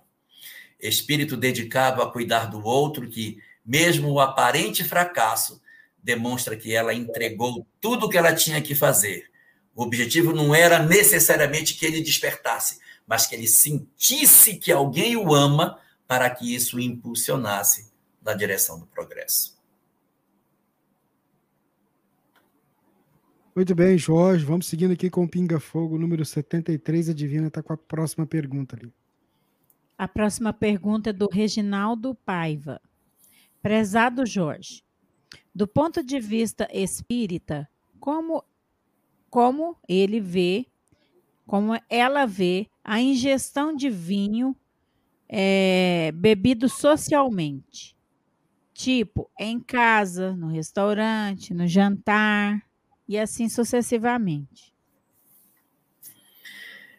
Em princípio, a ingestão não traria nenhum tipo de dificuldade, até porque nós temos uma série de culturas no mundo que utilizam isso de maneira razoavelmente habitual. Nós temos, inclusive, vários médicos que apontam a, a vantagem de, do uso do vinho para a, a condição de melhora da própria saúde. Observa-se na, na, na dieta mediterrânea a presença desse componente. Então, tudo isso acaba nos apontando que, nesse sentido, não seria prejudicial, prejudicial. Mas nós não sabemos quem nós somos. Conheço diversas pessoas. Encheria minhas mãos muitas vezes para dizer a todos que ninguém que eu conheço que hoje é alcoólatra iniciou bebendo muito.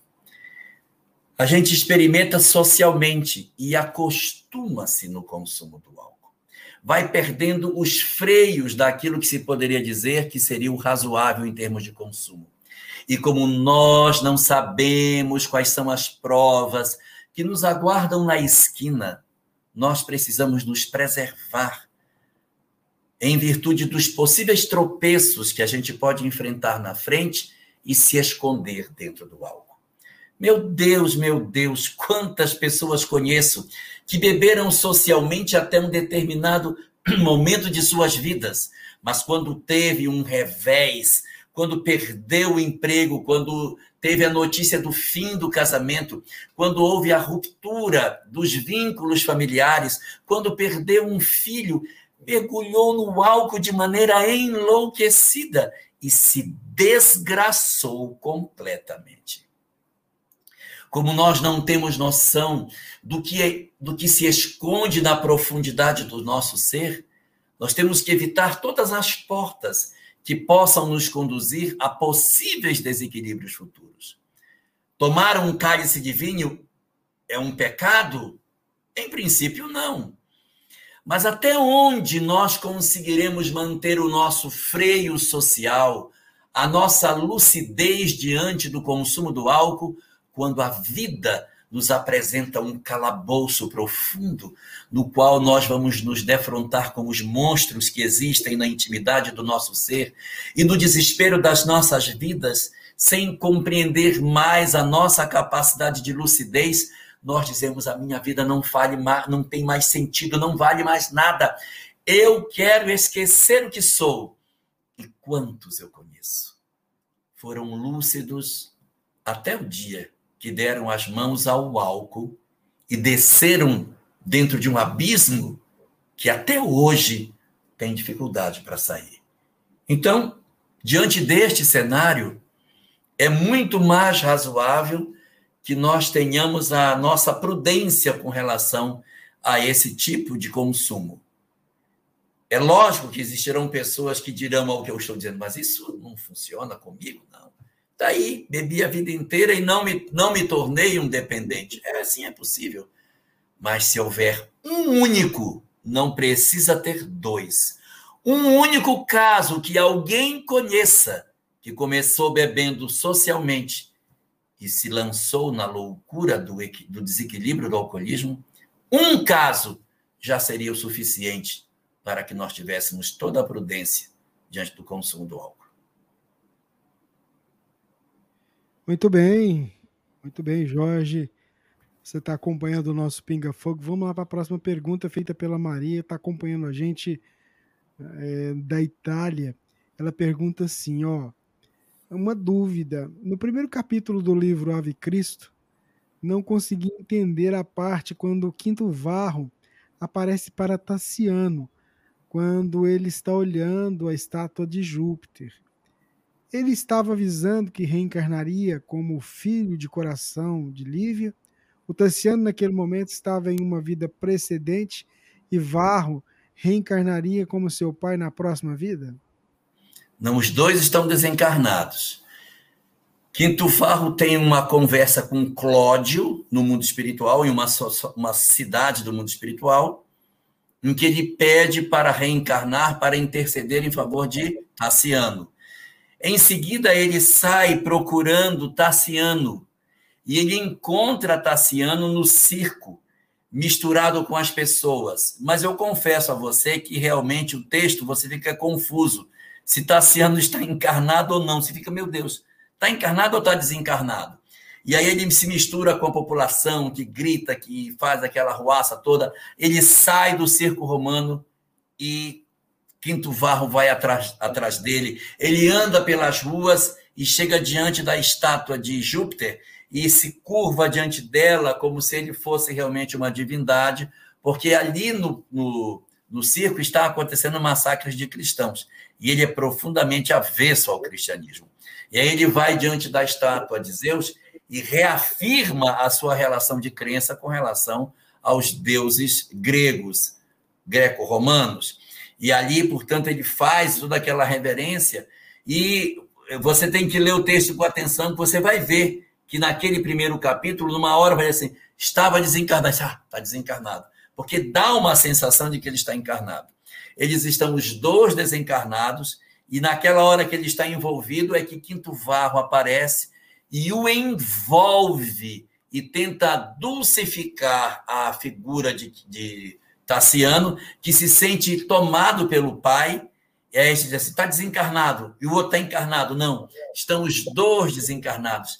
E ele envolve o filho, e a partir daquele momento que ele irradia as energias, abranda a natureza mais violenta de Tassiano, e aí começa a se pensar no retorno dos dois ao mundo físico para começarem uma nova existência. Quinto Varro seria pai e Tassiano depois renasceria como seu filho quando ele casasse com Cíntia Júlia, que seria a sua mãe naquela existência. Divino traz para a gente a próxima pergunta. A próxima pergunta é de Cristiano Chagas. De que forma eu posso analisar o Antigo Testamento como referência histórica ou posso considerar sua atualidade? Ele só cabe aos hebreus ou é amplificado a, para a atualidade? O mais importante na leitura do, do Antigo e do Novo Testamento é nós não esquecermos que as verdades espíritas se encontram nos livros espíritas. Não há obrigatoriedade dos espíritas de justificarem todos os fatos apresentados dentro do corpo do texto bíblico. Senão, a gente vai ter que dizer que o mundo foi criado em seis dias, que Adão e Eva realmente existiram, que eles foram expulsos do paraíso, que existiu uma torre de Babel, que houve um dilúvio, que todas aquelas cenas apresentadas são todas literais, que Josué orou a Deus e o sol ficou parado por 12 horas para que ele chegasse de dia na batalha, que a trombeta de Josué derrubou os muros de Jericó, Existem muitas coisas que precisam ser vistas pelo lado do, do, de uma grande parábola. Então, como que a gente deve ler o Velho Testamento? Como uma grande parábola, observando os aspectos hum, não da literalidade do texto, mas do aprendizado que aquilo dá. Como se tudo fosse parábolas. Então, olha, eu tenho esse personagem, esse, ele se encontra, acontece isso. Não leia na literalidade leia retirando a instrução moral que você pode depreender daquele texto. Fazendo sempre a apropriação do conteúdo espírita nas análises de todos os fenômenos. Se você encontrar alguma passagem aonde a fúria de Deus determinou aos hebreus que exterminassem os povos vizinhos, que promovessem o extermínio de tudo que tivesse fôlego, os homens, as mulheres, os jovens, os, os animais, tudo que tivesse fôlego, você tem que dizer: não é possível que isso seja vontade de um Deus de amor. Então a gente vai dizer: isso aqui faz parte das características do próprio povo, mas não representa o pensamento divino, porque eu tenho uma referência moral que me diz como que funciona a visão de Deus sobre a nossa conduta. A questão 615 de O Livro dos Espíritos nos afirma que a lei de Deus é eterna e imutável como o próprio Deus. Então não faz sentido que Deus tenha ordenado num tempo o que haja proibido em outro. Portanto, dentro desta visão que o mundo espírita nos oferece, nós podemos entender para diante dessas coisas que o texto do Velho Testamento deve ser observado como um repositório de sabedoria. Você pergunta se pode ser visto como um livro histórico. É, pode, mas ele é mais do que um livro histórico. Ele é um livro de conhecimentos de sabedoria bastante interessante, mas sempre sujeitos ao pensamento que nós podemos encontrar dentro da doutrina espírita para dizer este ponto colide com o pensamento espírita. Então, evidentemente, não pode ter sido como o texto coloca. Eu vou dar um exemplo do Novo Testamento. Há uma passagem que é a passagem da expulsão dos vendilhões do templo. Aí você diz, mas eu não consigo imaginar Chico Xavier com um chicote na mão expulsando, não consigo ver é Francisco de Assis expulsando. Deve ter alguma coisa aqui nesse texto que não faz sentido. Então não dá para dizer, não, se Jesus expulsou, está certo, tem que expulsar mesmo, pegar o chicote e expulsar. O Evangelho de João diz que ele estava com um chicote na mão, não diz que ele batia com o chicote, mas fala que ele estava com o chicote.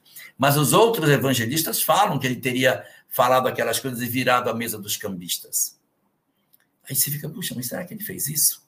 É importante observar que essa era a semana da Páscoa.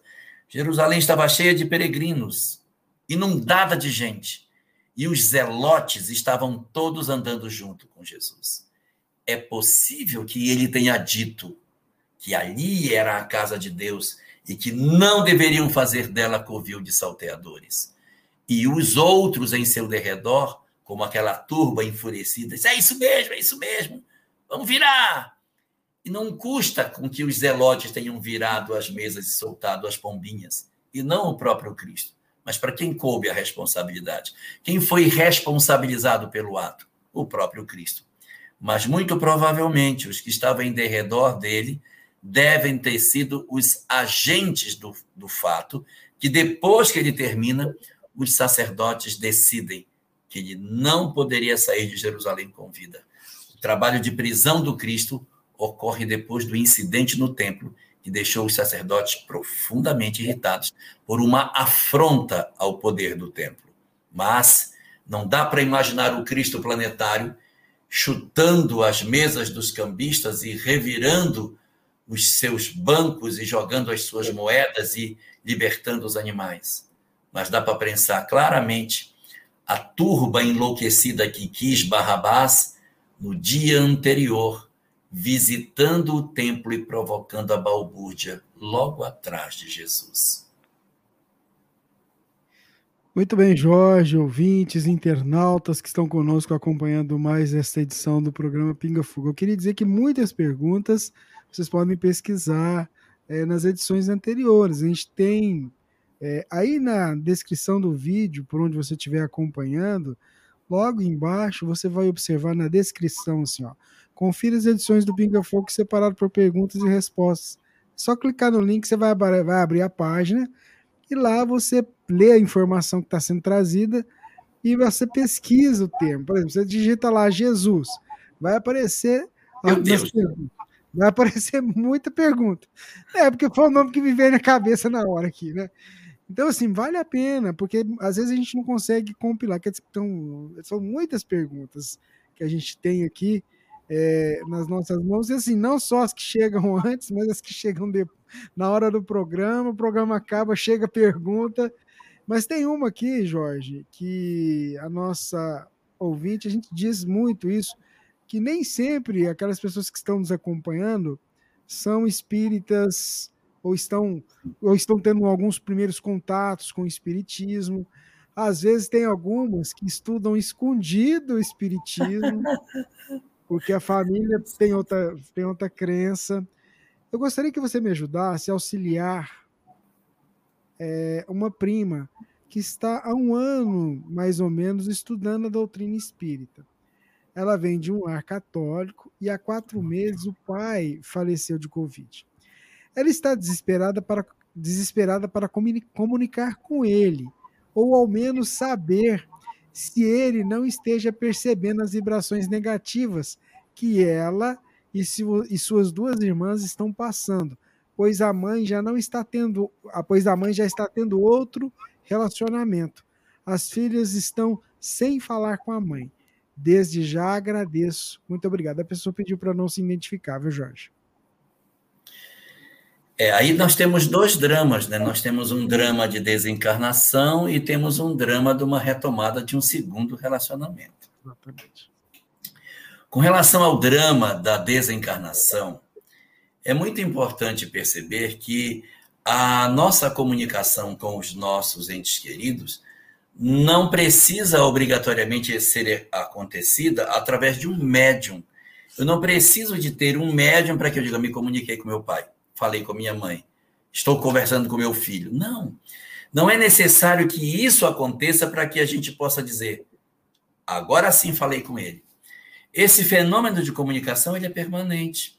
Nós mantemos as nossas vinculações pelas nossas mentes. Então, quando você ora pelo seu pai, quando você busca seu pai, quando sua mente está conectada na dele, seu coração se liga ao dele. E o que que acontece? Você se liga a ele todas as vezes que você pensa nele. Quando você ora pensando no seu pai, você se liga nele e ele sente seu amor. Mas quando você fica com raiva de sua mãe por conta do segundo relacionamento, você pensa no seu pai e ele sente a vibração do seu desconforto com o que está acontecendo. O que o espiritismo diz é que as nossas ondas, elas vão ao encontro dos nossos entes queridos. Se eu estou bem, ele sente o meu bem-estar. Mas se eu estou com ódio, com raiva, com mágoa, triste, desesperado, com raiva de Deus, ele sente essas vibrações e não nos ajuda a se equilibrar. Os nossos sentimentos de inconformação com a desencarnação podem fazer com que o nosso ente querido lá fique muito angustiado, tipo, meu Deus, eu preciso voltar para ajudar, eles não estão bem, estão precisando de mim, se você não pode voltar. Mas eu tenho que ir, você não pode, você não está em condições, você está frágil. É como uma pessoa que está profundamente doente querendo se levantar para ir ajudar os outros. Você não está em condições. Você precisa melhorar para que você possa retornar. Você vai retornar para ajudar, mas primeiro você precisa estar melhor. Nossas energias boas, elas precisam chegar para facilitar com que ele melhore. E as nossas energias ruins conspiram contra isso. Então, o que, é que a gente precisa fazer? Primeiro, fortalecer as nossas orações com mais frequência orar com mais intensidade pelo bem dele, acomodar-se de maneira mais efetiva nos braços de Deus, sentindo seu amor apesar das dores, mas compreendendo a vida imortal, entendendo a majestade do existir e retirando esses ranços da nossa tentativa de inaceitabilidade das determinações do Senhor. Isso a gente precisa fazer. E uma segunda coisa é reduzir a emissão dos pensamentos negativos na direção do nosso Pai. Porque se eu ficar emitindo esse pensamento de raiva, lembrando dele, isso vai alcançá-lo. E ele sente que você não está bem. Ele sente a vontade de levantar para sair, mas ele não pode. Então, esse segundo sentimento, o sentimento de desamor, precisa ser sustado. E como que a gente faz isso? Entendendo que nossa mãe precisa de ajuda. O que pode ter motivado minha mãe a tão cedo procurar outra pessoa? Que carências, que dores profundas, que solidão amarga ela deve ter sentido ao longo da existência para justificar tanta sede de afeto. Dentro dessas circunstâncias, nós precisamos enxergar os nossos pais como pessoas que são carecentes assim como nós frágeis assim como nós e que precisam de paz, que precisam de aceitação e acolhimento nas suas vidas. A história que você está vendo sua mãe vivenciar poderia ser a sua história. Você poderia, de repente, ter tido um relacionamento que não deu certo e estaria procurando uma outra pessoa para repor as condições de dor do passado e sua mãe será a pessoa para dizer: minha filha, você tem direito de ser feliz. Nas circunstâncias que sua mãe está vivendo hoje, ela pode estar, de repente, experimentando um drama de solidão, de tristeza, uma lacuna na vida na busca de um companheiro. O que fazer, então? Trabalhar essa circunstância com pessoas adultas. Sentar para conversar com ela. E nessa estratégia de conversa, você vai usar o seguinte fenômeno de conversa.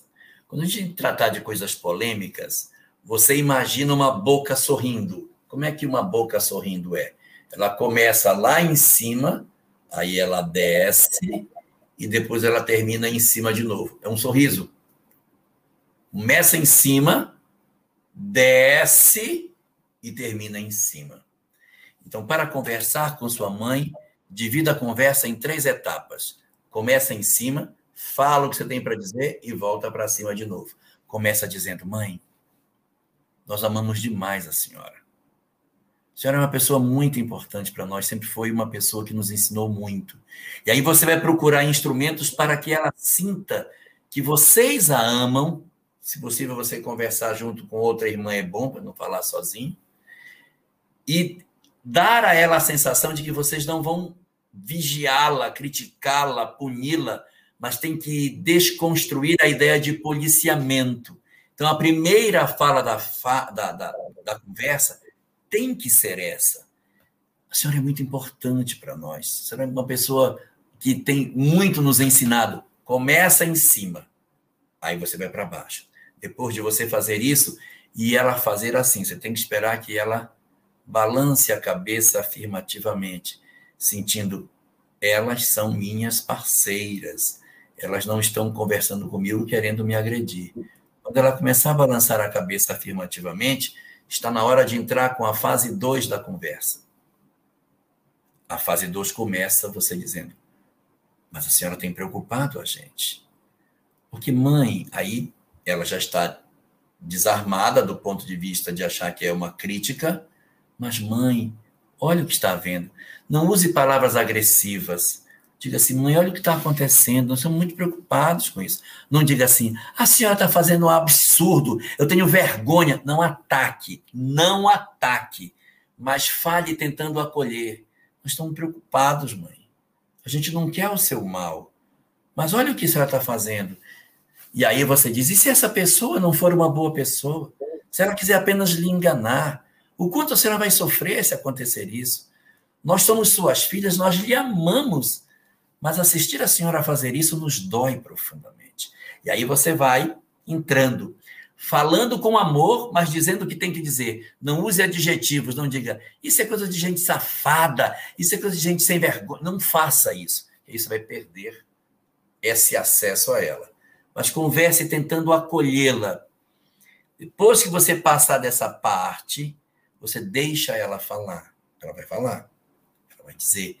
Quando ela falar, não interrompa, deixa ela dizer. Balance você agora a cabeça afirmativamente para ela saber que você não está querendo ser contra. Não faça assim quando ela estiver falando. Negativo, não, não. Ouça balançando a cabeça, ouvindo.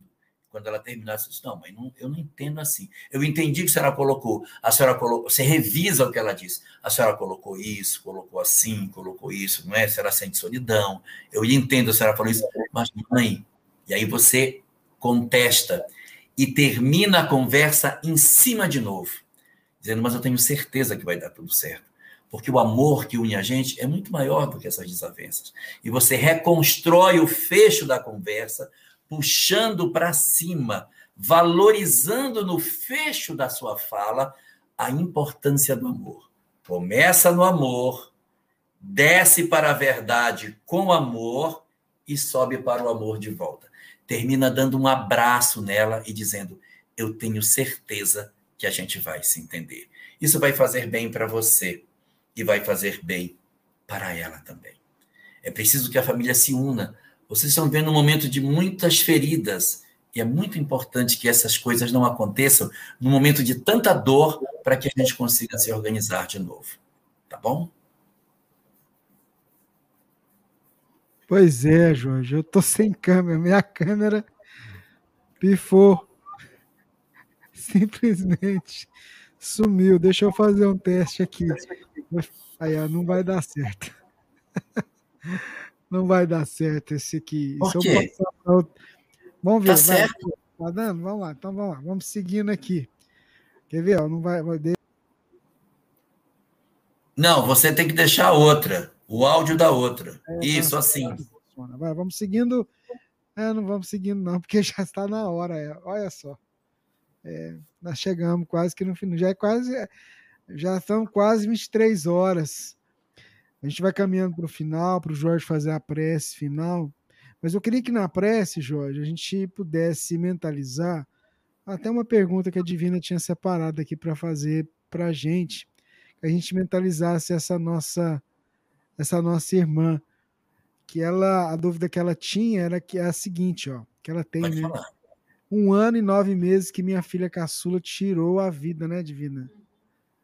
No meu eh, estava no meu planejamento reencarnatório pedir para passar por essa dor. É, eu sei que não é fácil, viu, Soraya? Soraya Soraya Siqueira que nos escreveu perguntando sobre isso. Então, que você pudesse falar rapidamente para nossa irmã e fazer a prece para a gente. É com você. Ok. Soraya. Não, isso não era o programado. Isso era uma possibilidade. Como se fosse assim. Sua filha uma alma frágil, um pássaro caído do ninho, um espírito ainda fragilizado por uma série de histórias de outras existências, sequelado pelo processo do desamor, e você diz assim: essa moça, esse espírito me é muito caro. Admitamos que tenha sido um filho do passado, ou um irmão que você ama muito, alguém que é um amor muito grande. E você diz: Eu quero recebê-la como minha filha. Ela é frágil, ela pode cometer o suicídio, isso eu sei. Mas o meu amor, eu vou despender o que eu puder para socorrê-la, para que isso não aconteça. Então, prepare-se, porque pode ser que ela não suporte as provas. Se isso acontecer, você vai sofrer muito. Se eu vou sofrer. Mas eu sofrerei muito mais se eu souber que ela vai encarnar longe de mim. Porque talvez ela não encontre quem a ame tanto quanto eu. Então me deixa ir com ela. Mas você vai experimentar uma prova muito difícil. Porque se ela desencarnar pelas formas como ela tem a possibilidade de fazer, você, como mãe, vai sofrer demais. Sofrerei mais se não puder dar meu amor a ela. Aí os espíritos já encarnam. Você entrega amor e ela entrega fragilidade. Você aumenta a dose de amor e ela se desconstrói diante de você. Você se debruça como pode para cobri-la de toda a sua proteção para impedir os golpes do mal. Mas ela se sente profundamente atacada, mesmo que as circunstâncias não sejam tão graves como ela assim desenha. E exatamente por esse desinteresse, por essas dores, pelas fragilidades do ontem e as dificuldades do hoje, tudo isso se soma e ela toma a decisão de partir. Você, mãe, sabia da possibilidade. E então, quando o golpe da desencarnação lhe chega, a dor é grande, a dor é muito intensa, mas os calços para que você conseguisse suportar essa dificuldade foram colocados a fim de que você não desistisse também. Seus calços, a mensagem espírita.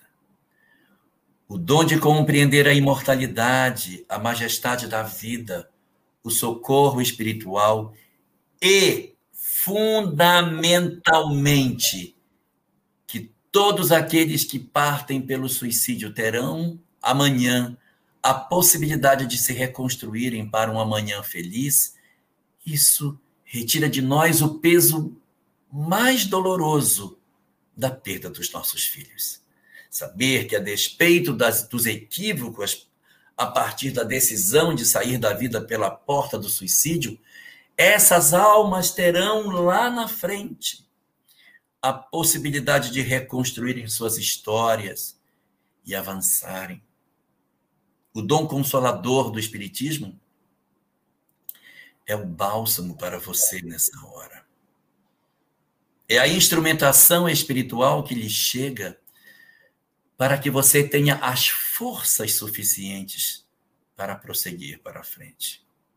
É preciso lançar mão de todo esse material, como se fosse uma imensa caixa de ferramentas que você vai ter que lançar mão para se consertar por dentro. Você é como se fosse a máquina que, diante do golpe da vida, se desarranjou completamente. As engrenagens, as estruturas, as polias estão todas destrambelhadas, mas a caixa de ferramentas do Espiritismo precisa ser aberta. E você precisa usar as peças para se autoconsertar. Outros poderão ajudar, abrindo, consertando, arrumando, reorganizando sentimentos, mas você também precisa fazer a sua parte, derramar o óleo da consciência na intimidade do seu ser, ter a possibilidade de um contato mais efetivo com a vida, rever os seus conceitos do existir, reconsiderar tudo que seja a vida a partir da leitura que o Espiritismo nos oferece. São lições extraordinárias que a gente tem a chance de colher a partir dessa instrumentação. Agora, a tarefa sua é não deixar de usar nenhuma das ferramentas que a caixa possui. Não use só algumas, abra, conheça todas as ferramentas e use na reorganização sua, para que você também não fique sequelada pelas histórias dolorosas das partidas dos nossos filhos. Certamente, você sabe por que, que a doutrina espírita chegou na sua vida. Então, use. Não deixe a caixa fechada. Use todas as ferramentas em você e nos outros, nos outros filhos o seu companheiro, sua mãe, seu pai, seus irmãos, nos amigos de sua filha. Você tem uma caixa imensa. Não deixe de exercer o papel de ser aquela pessoa que usa nos outros e em si mesmo, cura os outros, curando a si mesmo, no grande trabalho de socorro mútuo que a gente precisa fazer dentro das nossas vidas. Reflitamos sobre tudo isso e aproveitemos as lições que o Espiritismo nos oferece, porque benditos são aqueles que sabem que não somente a vida continua, mas que os nossos filhos, independente da forma com que partem, tornarão aos nossos braços lá na frente. Nós os acalentaremos novamente, demonstraremos novamente o nosso amor, e nossas histórias venturosas serão escritas no futuro quando eles também se recuperarem das suas mazelas e puderem ter o merecimento de nos terem de volta em torno deles para o grande progresso na direção do amor. Vamos orar.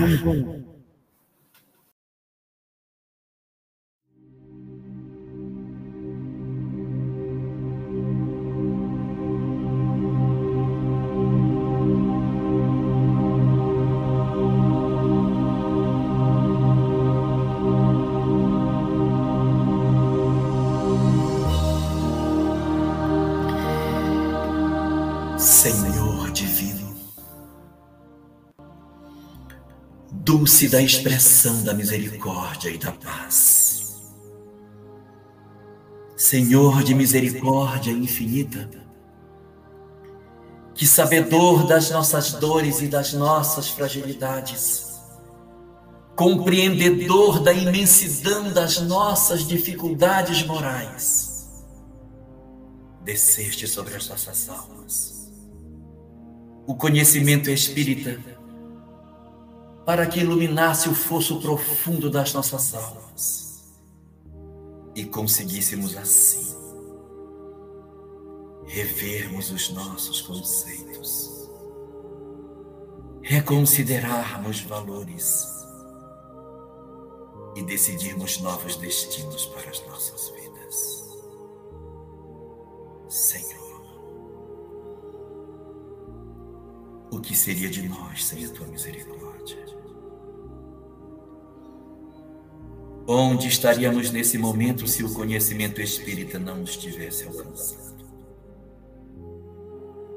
Que práticas, que palavras, que pensamentos povoariam as nossas mentes se nós vivêssemos à distância do conhecimento imortal que tu nos ofereceste. Nossas vidas, Senhor, estão profundamente vinculadas aos conhecimentos espirituais que tu nos concedeste, porque este saber ofereceu a nós o dom divino de reenxergarmos a vida pelos olhos do Espírito. Quantos enganos cometeríamos? Porque caminhos tortuosos já nos teríamos perdido, nos perdido e porque sendas escuras nós não estaríamos hoje perdidos, ignorando a história da vida de maneira totalmente diferente. Senhor, nós te agradecemos profundamente essa oportunidade divina de travarmos o contato com essa mensagem que nos faz relembrar as nossas dores, que nos faz revisitar as horas mais amargas das nossas vidas, tendo a compreensão de que tu reinas a despeito de todas as nossas dificuldades. Nossas lágrimas quentes que desceram nos nossos rostos em momentos amargos foram enxugadas pelo bálsamo consolador da tua mensagem espírita. Sim. Sabedor que tu és, da imensidão das nossas angústias, visitaste os nossos corações nas nossas horas de profunda dor, de supremo sofrimento, para descer na escuridão das nossas almas a luz saferina do saber espiritual para que iluminasse o nosso entendimento na compreensão de que a vida continua. O que seria das nossas vidas se não soubéssemos que os nossos amores vivem para sempre? O que seria de nós se não tivéssemos a certeza de que os nossos anjos vivem? E de que o teu amor, o teu supremo amor, concede a todas as almas a oportunidade do recomeço, que os teus espíritos benfacejos não se cansam de entoar nas regiões de sofrimento as tuas mensagens consoladoras para que despertem as almas que padecem, a fim de que sintam a misericórdia da tua lei e se voltem para o mais alto, estendendo as mãos para o infinito, a fim de que as almas que socorrem os que mais padecem possam retirar as almas sofridas das condições de dor em que se encontram, acenando com as esperanças do amanhã extraordinário. Senhor, o que seria de nós? se não compreendêssemos o majestoso mecanismo da reencarnação. As intrincadas relações da lei de causa e efeito que nos reúne no mesmo lar a fim de que exercitemos o amor, a fim de que descubramos efetivamente nas vinculações de pai, de mãe, de filhos, os vínculos muito mais antigos do que imaginamos para a consolidação dos afetos, para que aprendamos a amar e a respeitar aqueles que tu nos concedeste na condição de paz, para que saibamos transcender as nossas dificuldades profundas e promovermos em nós o um movimento de reaproximação, o um movimento de perdão, de capacidade de entendimento da dor alheia e o dom divino de entendermos que tu esperas de nós não mais do que o amor nas nossas relações. Que seria de nós, Senhor, se não soubéssemos disso? Como os nossos lares andariam em desalinho se não entendêssemos a necessidade de superarmos os bloqueios de comportamento para abraçarmos de maneira resoluta e profunda as almas que tu nos concedeste na condição de filhos, de pais, de irmãos, e os nossos vínculos de amor com os companheiros que nos brindam a existência, como se eles não estivessem ali por outro propósito, senão aquele de nós consolidarmos os afetos Ó oh, Senhor, graças te damos, porque essa lucidez que tu nos ofereces, de dar a nós a compreensão da vida imortal, transformou as nossas vidas, iluminou o nosso existir e ofereceu para nós perspectivas completamente diferentes. É por isso que nós não nos cansamos de te agradecer porque foi uma mudança muito profunda que tu trouxeste para os nossos momentos de existência. Concede-nos assim o dom de te sermos sempre gratos, de sempre te agradecermos e não esquecermos a imensidão de luz que tudo isso representa nas nossas vidas. E por isso te pedimos que tu nos ajudes a nunca esquecermos a tua misericórdia deitada sobre os nossos dias, nos retirando do fosso escuro da nossa ignorância e nos apontando a mensagem consoladora para cicatrizar as feridas das nossas almas. Obrigado, Senhor, assim, por esta mensagem extraordinária, por esses saberes sem par que oferecem para nós a chance resoluta de mudarmos as nossas histórias. Ajuda-nos nesse propósito, Senhor, e abençoa-nos para que continuemos a merecer de Ti tantas informações que nos ajudam a redefinir as nossas vidas e a nos aproximarmos cada vez mais dos Teus propósitos divinos. Obrigado por tudo, Senhor, e abençoa as nossas vidas.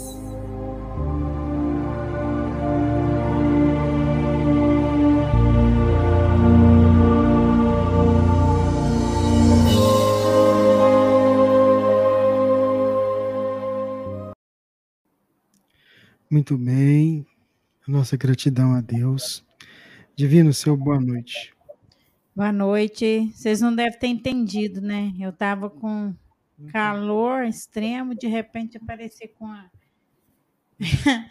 com o Charlesinho aqui. É porque o, o, o ar-condicionado da rádio aqui estava no extremo. Eu falei, nossa, e o cabelo molhado. Falei, mas deu para aguentar. Gente, meu boa noite a todos vocês. Que Jesus possa envolvê-los de muito, muita paz, muito amor e que nós consigamos né, seguir caminhando neste processo evolutivo de sempre. Meu abraço e meu beijo fraterno a todos vocês, com muito carinho. A você, Jorge. Quero agradecer mais uma vez a oportunidade, agradecer a presença de todos no programa, as perguntas feitas, a paciência de estar conosco até essa hora. E o meu muito obrigado à Web Rádio Fraternidade por dar essa oportunidade para que a gente possa estar aqui e ao meu companheiro Charles pela música extraordinária que ele trouxe. Isso precisa ser divulgado. Amanhã, Vamos fazer. Amanhã, amanhã, amanhã a gente vai disponibilizar. Já te passo para você multiplicar. Ótimo. Amanhã de manhã, tá? Quero usar, quero usar. Gente, uma boa noite para todos nós. Que Deus nos abençoe. E até a próxima, se Deus permitir que a gente tenha ainda merecimento de estar mais uma vez juntos. Queria mais uma vez agradecer o pessoal que está aqui, ó, FEB TV, Rede Amigo Espírita, TV7, TV Amigo Espiritual, Web Rádio Amigo Espiritual, o Espiritismo.net, pessoal do Portal da Luz, da TV Cercal, os nossos amigos da de Luz e também o pessoal da, eh, da IDEAC, do Instituto IDEAC. O nosso carinho, nossa gratidão mais uma vez a cada um de vocês. A gente agradece. Fiquem com Deus, muita paz e até mais. Tchau, tchau, gente. A gente vai disponibilizar a música do Charles também no Spotify amanhã, tudinho, tá, gente? Tchau, tchau.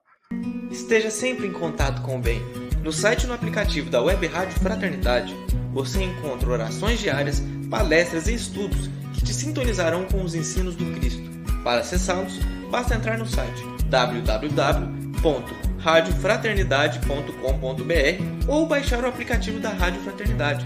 Neles, você pode ouvir a rádio em tempo real ou acessar o nosso acervo, Web Rádio Fraternidade, a emissora do bem na internet.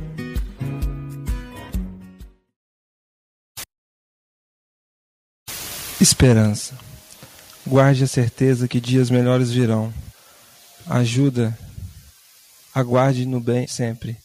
Tenha certeza de que as dores passarão, deixando as marcas para o Cristo de aprendizado e paz. Tendes esperanças. Deus não desampara, Jesus não nos abandona. Mãos amigas surgirão. Uma nova alvorada surgirá, radiante. Guarde o amor e aguarde o labor do bem e a felicidade reinará. Afinal, devemos saber que não importa se a esperança é a última que morre, mas tem que ser a primeira que nasce. Alfredo Júlio. 23 horas e 12 minutos.